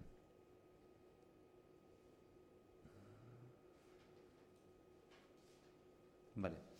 Y aquí paso, me voy acercando a la estructura y al campo grupal, que creo que va a ser lo último que se intente contar hoy, porque también voy viendo que mi cerebro va estando un poco frito. Una, una, propuesta de la facilitación que tiene que ver con la estructura es crearla, porque si no hay nada de estructura, y eso hablaba un poco antes, son las personas individualmente y nuestros cuerpos aunque a veces pensemos que no, son bastante finitos y dan para lo que dan. Si no hay estructura, somos las personas las que tenemos que estar sosteniendo al grupo, los objetivos y los procesos grupales. Y eso es un infierno. ¿Qué quiere decir esto? Que si no hay normas y acuerdos que nos hemos dado entre todos y todas, y soy yo o tú o cualquiera el que cuando en una reunión, si yo percibo que pasa algo que me parece inaceptable, eh, o incluso aunque no lo perciba yo, todos, todos sabemos, pero si no hay acuerdos y de repente es una persona la que tiene que tomar el papel de decir, oye, Pepito, eh, lo que sea, eso es insostenible. Si no hay acuerdos que hablen de cómo se reparte el trabajo, de cómo se hacen las reuniones, de cómo se hace una serie de tareas, y solo hay una persona que por hábito, por inercia, por lo que sea lo hace, pues va a ser un poco insufrible esa posición. Si además esa persona que tiene un conocimiento útil para el grupo en un momento dado se va o desaparece, el grupo se queda muy cojo y se puede caer, ¿de acuerdo? Entonces la estructura, que son toda esta serie de acuerdos, aunque yo reconozco que tienen una parte que a veces son un peñazo, es así, tampoco vamos a... ¿no? Y por mucho que hay técnicas y maneras que la facilitación trae, pues hay una parte que hay una parte de esto que puede ser un poco eh, eh, tediosa, pero a veces, el, a veces trabajos tediosos luego tienen una cierta recompensa. Entonces, eh, la estructura, y voy a dejar para el final el campo grupal. Cualquier tipo de interacción que se dé entre personas, cualquier tipo de proceso sigue unas reglas. bien sean unas reglas acordadas y explícitas, bien sean unas reglas no dichas, o incluso a veces ocultas. Esto también es una creencia que podéis coger o no podéis coger. Si todo proceso tiene unas reglas, todo proceso da lugar a una estructura. Aunque un grupo no se ponga a crear una estructura, la va a tener y va a acabar surgiendo. Y hablamos de una estructura formal y una estructura informal. La estructura formal es la que está por escrito, negro sobre blanco, en papel. ¿Vale? La estructura informal no es esa. ¿Vale? Y hay algunas personas que la identifican, hay algunas personas que la notan, ¿no? Es como, hostia, eh, tenemos el acuerdo que de que decidimos en la asamblea, pero casi siempre decidimos lo que esas cuatro o cinco personas eh, hablan en el bar cuando se van de cañas. ¿Vale? Ahí que se está viendo, ahí se está viendo, se está eh, visualizando la estructura informal, que probablemente está hablando de un colectivo donde no ha trabajado de manera explícita el liderazgo, el liderazgo va a ocurrir, se hable de él o no, y como no se ha hablado de él eh, y hemos decidido negarlo en este colectivo, pues el liderazgo va a encontrar sus maneras de aparecer probablemente torpes, ineficaces, dañinas y conflictivas, ¿de acuerdo? Pero serían parte de la estructura informal o estructura emergente. Eh, cuanto más explícitas, conocidas, compartidas y discutidas eh, sean esas normas, más cómodos, cómodas, más, vamos a tener nuestra posición. Lo mismo con una cierta medida. Eh, no hace falta discutirlas hasta que, hasta que sintamos náuseas. ¿no? hay detalles que bueno, también hay que saber ir generando esa estructura a la vez que el grupo avanza. ¿vale? si vais, a, si vais a generar un grupo nuevo y no cojáis esto al pie de la letra y os vais a dedicar dos años a crear las estructuras, porque eh, os odiaréis entre vosotros, me vendréis a buscar a darme una paliza bien merecida y, en fin, pero bueno, creo que se me entiende. Eh, algunas de las cosas que recomendamos desde la facilitación que esos acuerdos básicos que forman la estructura eh, estaría bien que incluyan. El propósito, la visión y la misión de la que ya he hablado antes un sistema de, y aquí viene otro palabra de esos que, yo antes no oía y ahora uso, a veces me sorprendo con la facilidad con la que lo uso, un sistema de gobernanza adecuado al grupo, que haga explícito quién decide qué y cómo. Esta es una cosa que a veces ocurre mucho en los grupos, que está muy claro dónde se deciden las cosas, pero a veces no está tan claro cómo se deciden las cosas. Eh, y las asambleas, por ejemplo, que es un espacio que suele ser muy habitual, hay muchas maneras en las que una asamblea puede tomar decisiones. Entonces, un sistema que hable de cómo se toman las decisiones, dónde se toman y quién las toma. Un sistema de acuerdos organizativos sobre quién hace a qué en relación a trabajo y las tareas que hay que hacer. Suele ser interesante aquí hablar de rotación, porque si no rotamos y no compartimos los saberes, pues lo mismo alguien se pira y el grupo se puede venir abajo. Y, eh, también aquí eh, suele ser bastante importante hablar del liderazgo. El liderazgo no siempre se puede poner por escrito, pero hablar de él eh, es interesante. Cuando proceda, y suele ser más habitual de lo que a veces pensamos, un protocolo de membresía. ¿Esto qué quiere decir? Cómo se entra y cómo se sale del grupo. Y no solo cómo se entra, a veces hay grupos, a mí me parece una apuesta interesante, que tú no entras al grupo y eres uno más, igual que alguien que lleva 25 años en ese grupo, porque no eres uno más. No tienes el conocimiento, no tienes la trayectoria, no tienes la historia. ¿no? Entonces hay grupos que muchas veces optan por hacer fases de entrada escalonadas. Entonces tú entras al colectivo y empiezas a poder hacer una serie de cosas, pero igual otras que no, ¿vale? Pues si esos protocolos son claros y están clarificados, separados por todos, es mejor, porque así luego nos evitamos cosas de que de repente alguien porque tiene mejores habilidades sociales, porque no sé qué, porque no sé cuántos, de repente entra y en dos días está en el núcleo central de ese espacio y hay alguien que dice, hostia, pues yo llevo aquí siete meses y esta persona nueva que ha entrado antes de ayer sabe muchas más cosas que yo. porque yo no? porque sí? Eh, es que le caéis bien, es que yo os caigo mal. Y ahí empieza toda una especie de run run mental eh, bastante eh, perjudicial. Y lo mismo, un protocolo claro de cómo se sale del grupo de cómo se sale del grupo, tanto cuando alguien se quiere salir como cuando el grupo quiere decirle a alguien, oye, majo, maja, muchas gracias por los servicios prestados, pero hemos pensado que este grupo no es lugar para ti. Y eso es algo puede ser muy duro, pero eso es algo que un grupo o algunos grupos eh, necesitan saber hacer. Y que si no saben hacer, pues lo van a pasar mal ellos y lo va a pasar mal la persona. Porque cuando esa realidad se da, y es que la mayoría de personas de un grupo quieren que una no, esté, no sea parte de ese grupo, aunque no se diga claramente, esa persona lo va a notar y lo va a saber con más o menos claridad, con más o menos evidencia. Y pues es un escenario un poco desagradable, ¿vale? Ser parte de un grupo donde aparentemente no sé qué, pero que tú todo el rato notas que no te quieren mucho por ahí. Entonces ese protocolo de entradas y salidas eh, es recomendable. Un protocolo de resolución, aquí también hay muchos marcos, resolución, transformación, gestión de conflictos. Pero, ¿qué vamos a hacer cuando aparezcan los conflictos? Y van a aparecer, van a aparecer. Eh, igual hay grupos súper habilidosos en ocultarlos durante mucho tiempo, pero van a aparecer. Entonces, ¿qué vamos a hacer como grupo cuando aparezcan los conflictos? Aquí no me voy a tener porque el resto de sesiones se van a centrar en esto.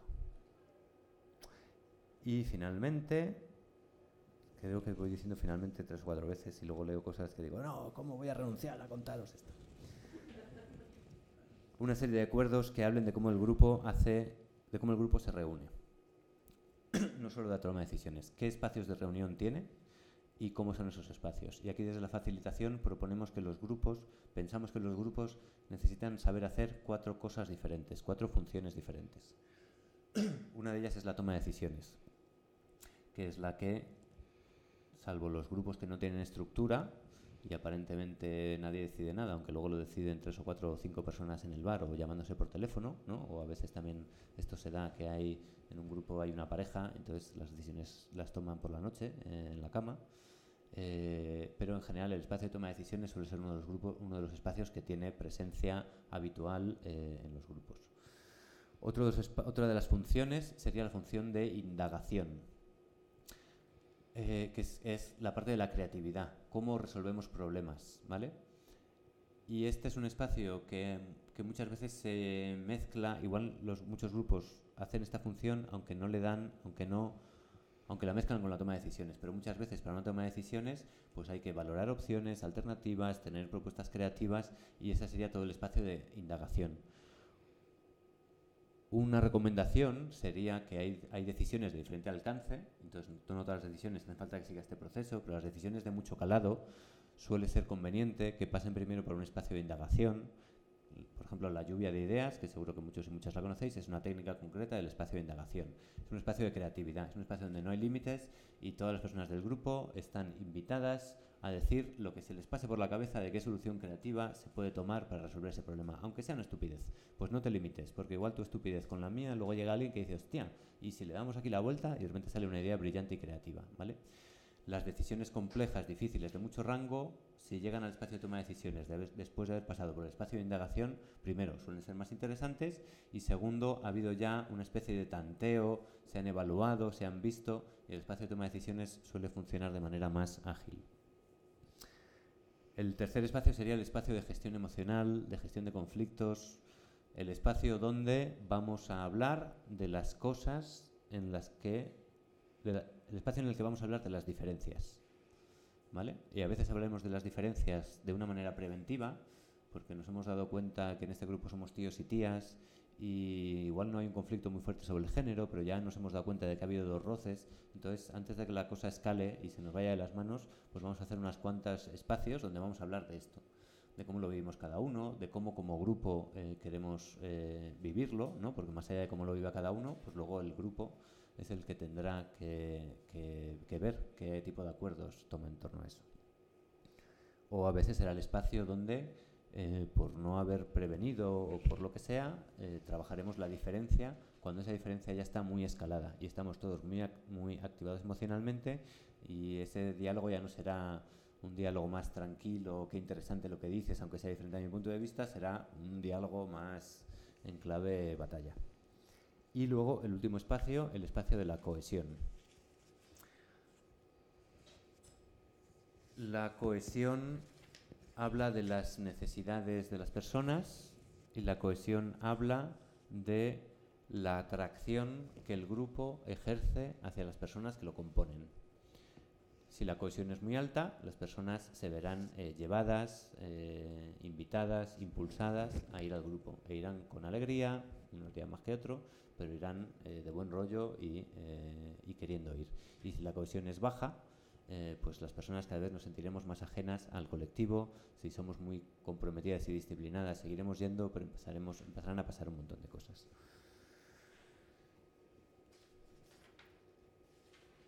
Chimpún, paso páginas. Y, esto sí que es lo último. Y ya de aquí pasamos a la parte de preguntas y respuestas. Y yo descanso un poco mi voz y abrimos también el espacio a vosotros y a vosotras. El campo grupal.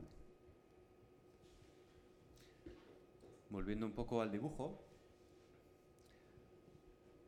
El campo, como os decía antes, está está, el campo está y lo, y lo contiene todo lo que está pasando.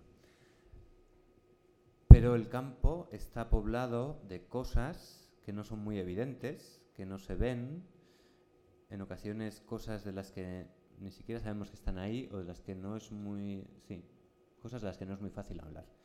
Entonces, em, Entonces, algunas de las cosas que hay en el campo. ¿Qué, está pasando aquí y ahora? Pues aquí y ahora podríamos describir lo que está pasando eh, desde un nivel donde yo, Samuel, estoy hablando, llevo X minutos hablando por, eh, por, teléfono, iba a decir, a través de este micrófono, en la sala estáis X personas, desde casa están X personas, estamos dando una sesión, bla, bla, bla, bla, Eso no es lo único que está pasando en este momento.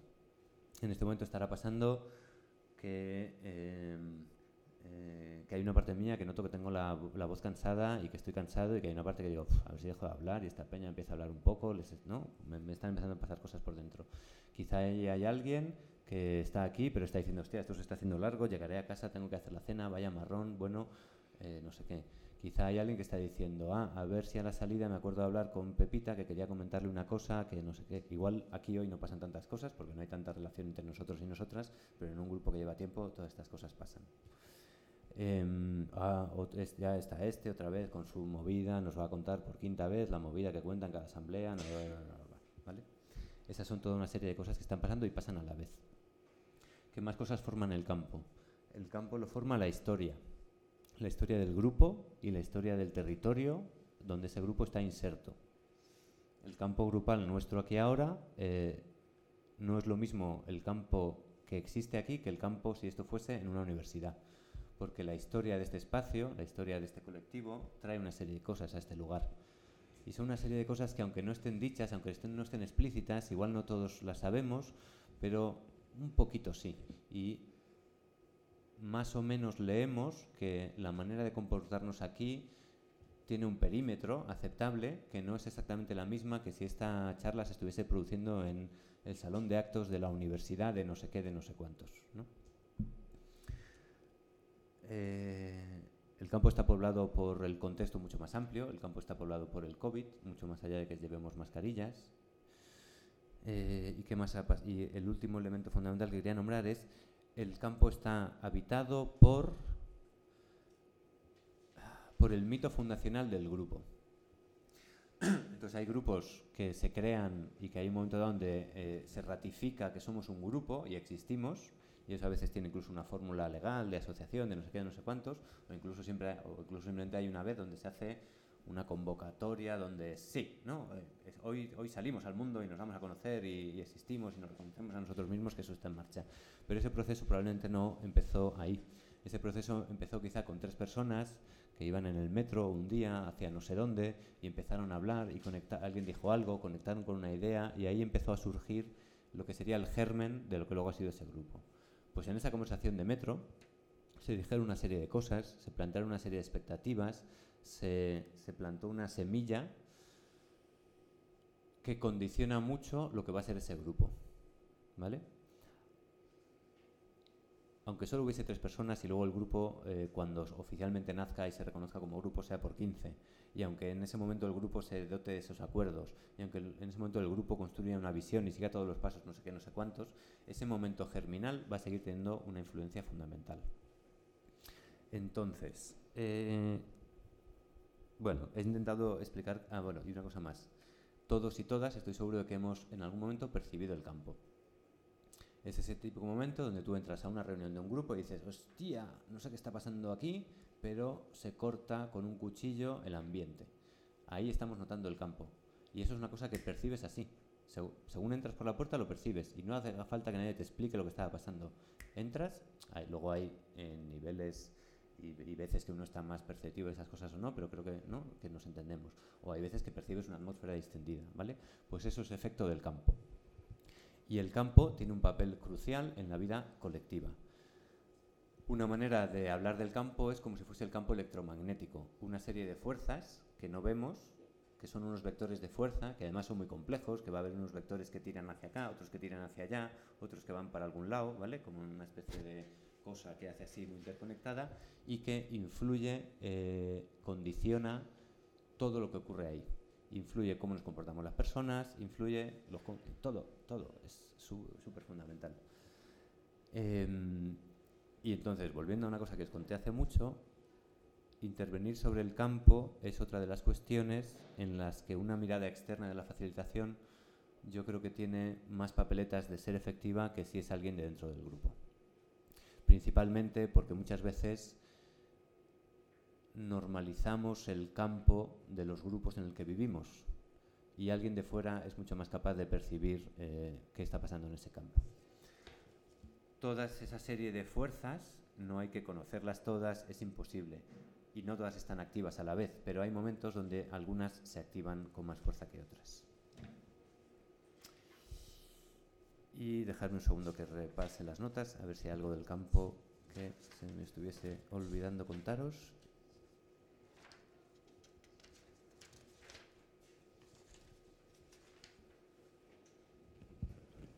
Ah, el, perdón. Ah, el otro elemento que también lo nombré antes sería, y esto eh, viene de la metodología de trabajo de proceso, serían los roles fantasma.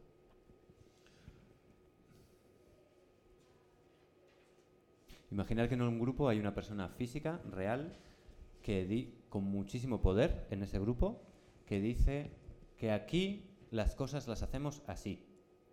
¿Vale? Y el resto de personas pues le da, eh, legitima ese poder. Ahora por arte de magia voy a hacer así y esa persona va a desaparecer, ya no va a estar presente. Sin embargo, todo el resto de personas que están en ese grupo van a saber, van a seguir sabiendo que en este grupo las cosas las hacemos así. ¿Qué genera eso? Una tensión, ¿no? Cuando alguien en algún momento quiere hacerlas de otra manera, pues no sé por qué, genera una cierta opresión y sobre todo genera algo que si no se ilumina ese rol fantasma, si no se le si no se le si no se hace una serie de cosas para que se le para que se pueda ver y para que se pueda establecer un diálogo con él, la cosa no va a cambiar, ¿vale? Entonces, eh, por ejemplo, una intervención en el campo es, o sea, no sé, hay, veces que estás facilitando un grupo y de repente te abstraes completamente del contenido porque a veces, el grupo, bueno, da igual, me voy a meter aquí mucho, y dices, a ver, todo lo que está pasando aquí está condicionado por algo, algo que yo no estoy viendo, ¿qué es, no? Entonces, si consigues identificar eso y consigues activarlo, cambia completamente el campo grupal, porque si claro, si la intervención es acertada, si todas las personas de repente en ese grupo que estoy poniendo como ejemplo nos damos cuenta y decimos, hostia, es verdad, nos sigue influyendo que Pepito Pérez, que fue uno de nuestros fundadores, un día dijo que las cosas aquí se hacen así y nos lo hemos creído. Eh, pues, pues vamos a hablar, eh, ¿no? Entonces ahí de repente hay un montón de técnicas que trabajan con el espacio, que alguien dice, venga, yo voy a hacer de Pepito Pérez, ¿no? Y voy a coger esa voz y voy a, ¿no? entonces se hace, se habla de eso, se puede hablar de eso, se le puede poner palabras, se puede discutir y se le puede decir, pues muchas gracias, Pepito Pérez. Fuiste súper útil para nuestro grupo hace 15 años y ahora no te queremos. Y chao, pescado. Y a partir de ahora las cosas las vamos a hacer de otra manera. Y se produce un cambio en la manera, en, todas las personas y en cómo las personas entienden el funcionamiento. Ahí se produce un desbloqueo que permite ganar una serie de cosas. Y ahora sí ya, porque si no nos vamos a ir eh, larguísimo, eh, me callo. Vale,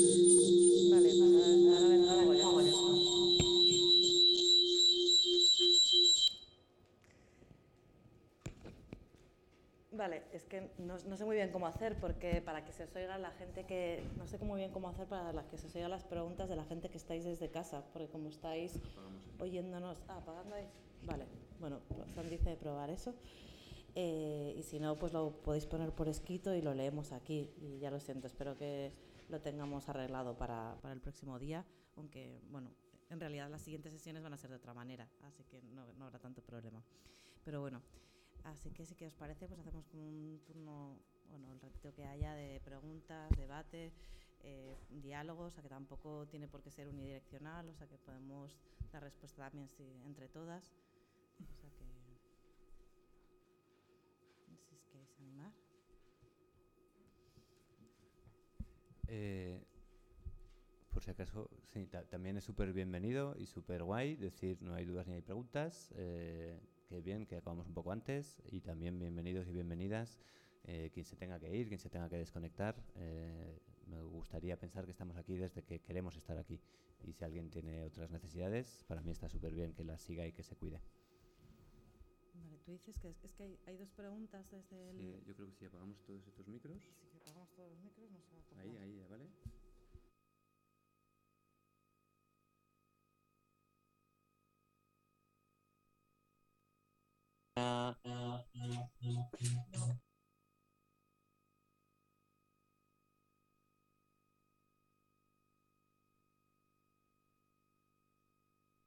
Vale.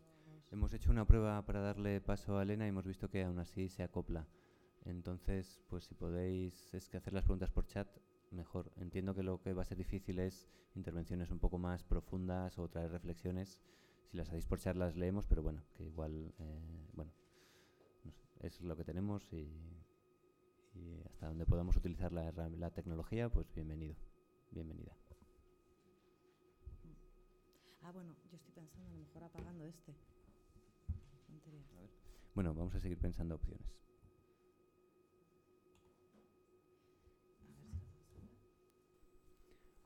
A ver, ahora parece que no.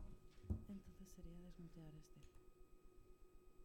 ¿Queréis probar? ¿Quieres probar, Elena? A ver si se te oye. ¿Quieres probar, Elena? A ver si se te oye. Elena Calleiro, por si hay varias Elenas, que tiene la mano levantada aquí en el Zoom. Lo acabo de escribir por si acaso. Ah, No sé si se me oye ahora. Se te oye Perfectamente. perfecto. Vale.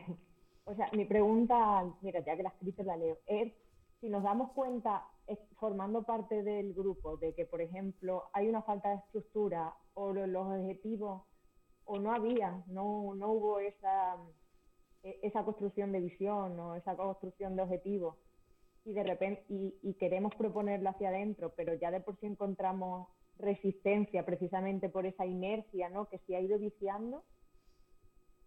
¿cómo hacemos para proponerla? Porque muchas veces traer a alguien externo también su- muchas personas lo ven como, como violento, ¿no? Entonces, ¿cómo ponemos sobre la mesa esa necesidad de trabajar cosas que se han estado dando por hecho tanto tiempo? Gracias. Gracias. Digo, ya vamos a hacerlo así. Te doy paso aquí. Y, espera, aquí, aquí, y este, perdón, perdón. Prometo- Gracias. hacerlo mejor. Eh, buena pregunta.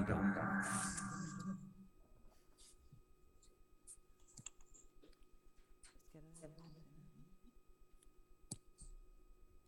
A ver si, nos, nos acopla ahora. Hola.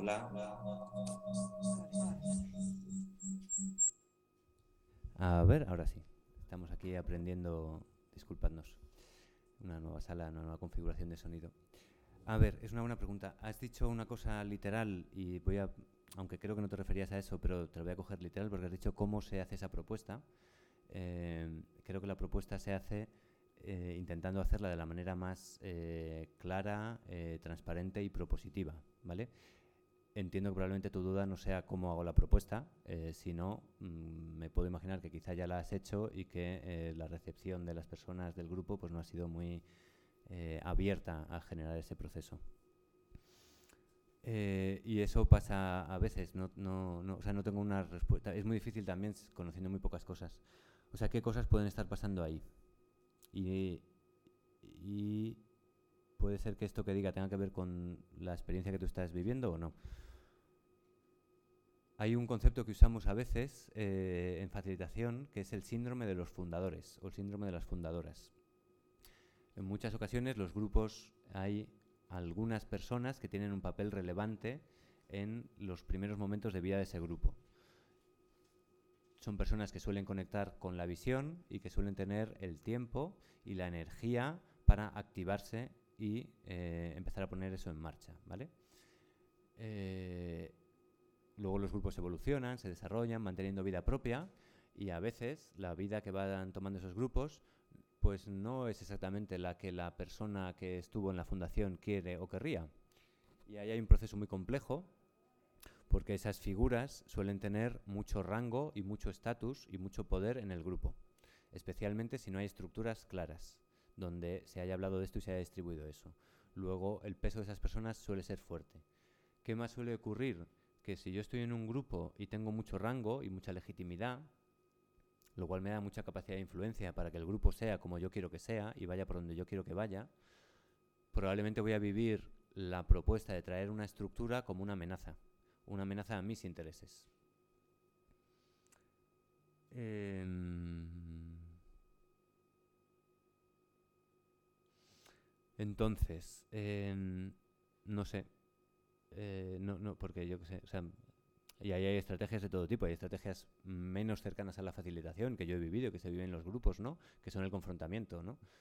Es verdad que una sola persona confrontando contra un grupo más o menos mayoritario grande, donde además hay personas que tienen muchísimo rango histórico en el colectivo, pues es una batalla que igual, eh, pues no sé, esta es un poco, eh, ¿no? Es una batalla contra un enemigo muy grande.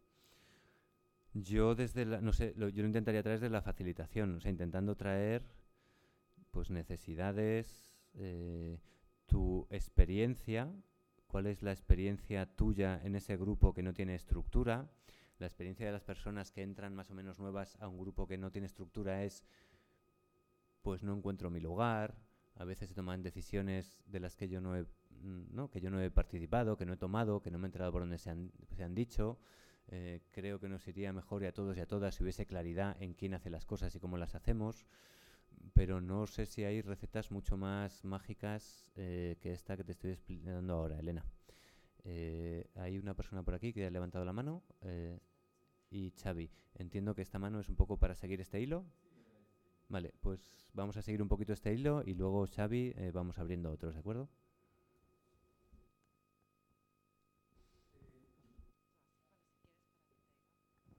El principal problema yo creo que... ¿Se me oye?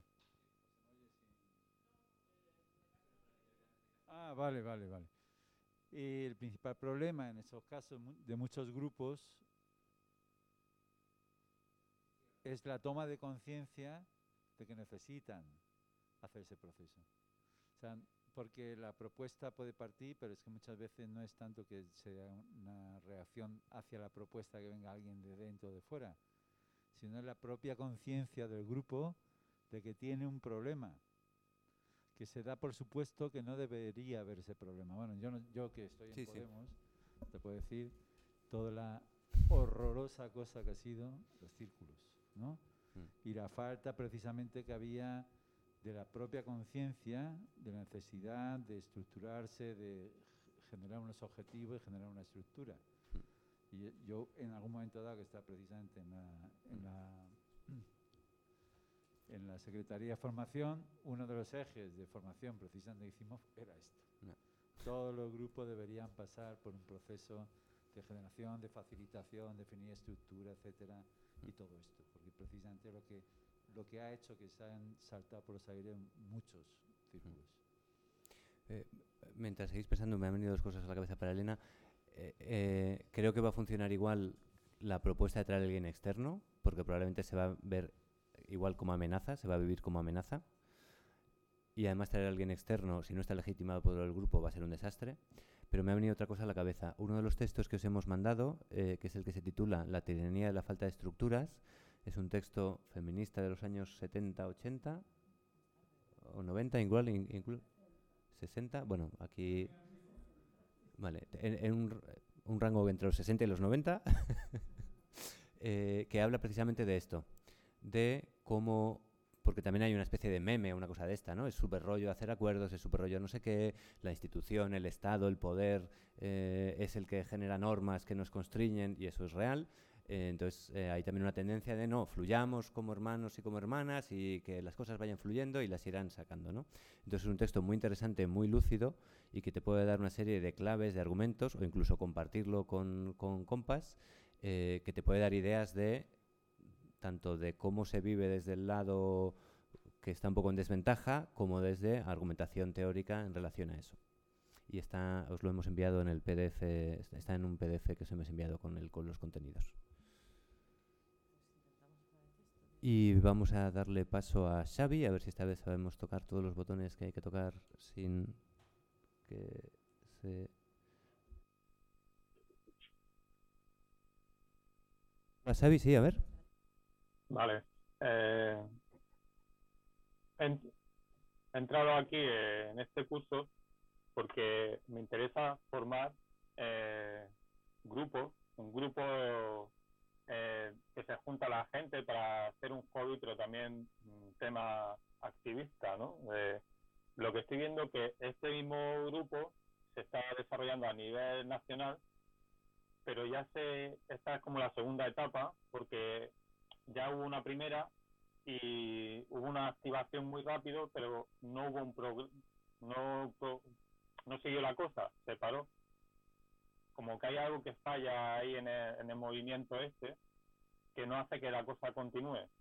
Lo que normalmente suelo encontrar es que la gente tira mucho de que no tengo tiempo, eh, falta de capacidad de compromiso, que lo ven como algo muy grande, los objetivos son demasiado, demasiado grandes y como que siempre falta tiempo, ¿no? Para, para quedar, para hacer cosas. Eh, no sé qué, se tiene que hacer para eh, crear un grupo al principio y cómo hacer que eso camine solo sin que sea necesario ninguna persona. Algo así, esa era mi pregunta, gracias. Vale, eh, gracias Xavi. no, no, sé si hay una receta de cómo hacer para crear un grupo. Mm, teniendo en cuenta que al menos eh, yo reconozco que vivo en la sociedad en la que vivo y que en función del trabajo y de un montón de códigos, pues mi uso del tiempo... Ah. ¿Se me está escuchando? ¿Desde el Zoom? Muy bajito. Vale. Perdonar, es que cada vez que, queremos hacer un cambio tenemos que dar a varios botones. Ya. Es, Uf.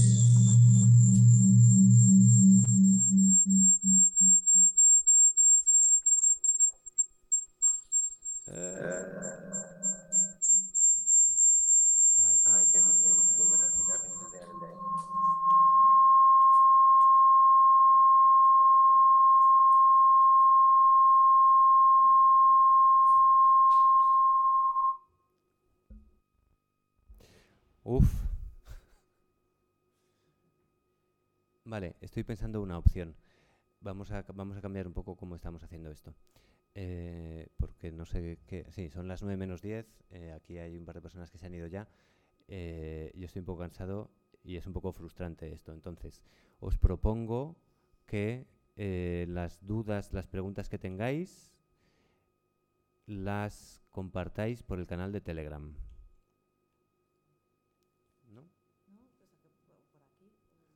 Vale. Sí, lo digo también porque... O sea, no, no, solo por las condiciones técnicas, sino porque me parecen preguntas interesantes. Además, oigo una especie de anhelo en Xavi cuando hablaba de, de, ¿no? de esta especie de impulso de lo colectivo y la frustración. Y digo, joder, me apetece dar una respuesta que sea un poco cuidada. No me apetece dar una respuesta aquí de, de repente. Entonces, os propongo eh, que compartáis por el Telegram las dudas o las reflexiones que tengáis y yo me comprometo, no sé si esta semana que la tengo muy complicada, pero si os comprometo, me comprometo entre esta y la siguiente, os doy algún tipo de respuesta, sugerencia o, inspiración de donde podáis encontrar eh, algún tipo de, de respuesta que os ayude. No, pero tiene una parte de abajo que son los que entonces abrís el chat el chat, ahí podéis poner todas las preguntas y podemos chatear y así como un canal donde quien quiera participar más elige participar más y quien no pues solo hace lo otro. Vale, pues... Vale, entonces lo que haremos será que nosotros vamos a mandar un mensaje que se titulará pon aquí tus preguntas y respuestas, ¿vale? Y si y debajo de justo ese mensaje hay una cosa que pone comentar, pues ahí hacéis comentarios y la recopilamos. ¿De acuerdo? Y entonces yo creo que podemos ya acabar aquí, ¿no? Pues muchas gracias por vuestra atención y por vuestra paciencia con la chapa que os he soltado, con los problemas técnicos y nada, que espero que disfrutéis las sesiones y yo os volveré a ver en un siete semanas o seis o algo así. Ah, muchas gracias. Sí. En realidad no, podemos eh, venir aquí, nosotros siempre guardamos el espacio y proyectaremos la sesión también para que nosotras que estamos en Madrid nos vayamos conociendo, tengamos referencias, vayamos haciendo grupo, que bueno, ahora post-COVID está costando un poco, pero antes sí que teníamos así como más dinámicas compartidas. Entonces nosotras eh, seguiremos poniéndolo aquí proyectado y, nos, y, yo vendré a todas ellas y las que queráis estar, pues aquí está el espacio. Y si os queréis conectar en casa, dado los problemas que ha habido, pues también fenomenal, vamos, que ya la, modalidad que, que prefiráis. ¿En concreto cuáles van a ser de aquí? Están escritos en el programa.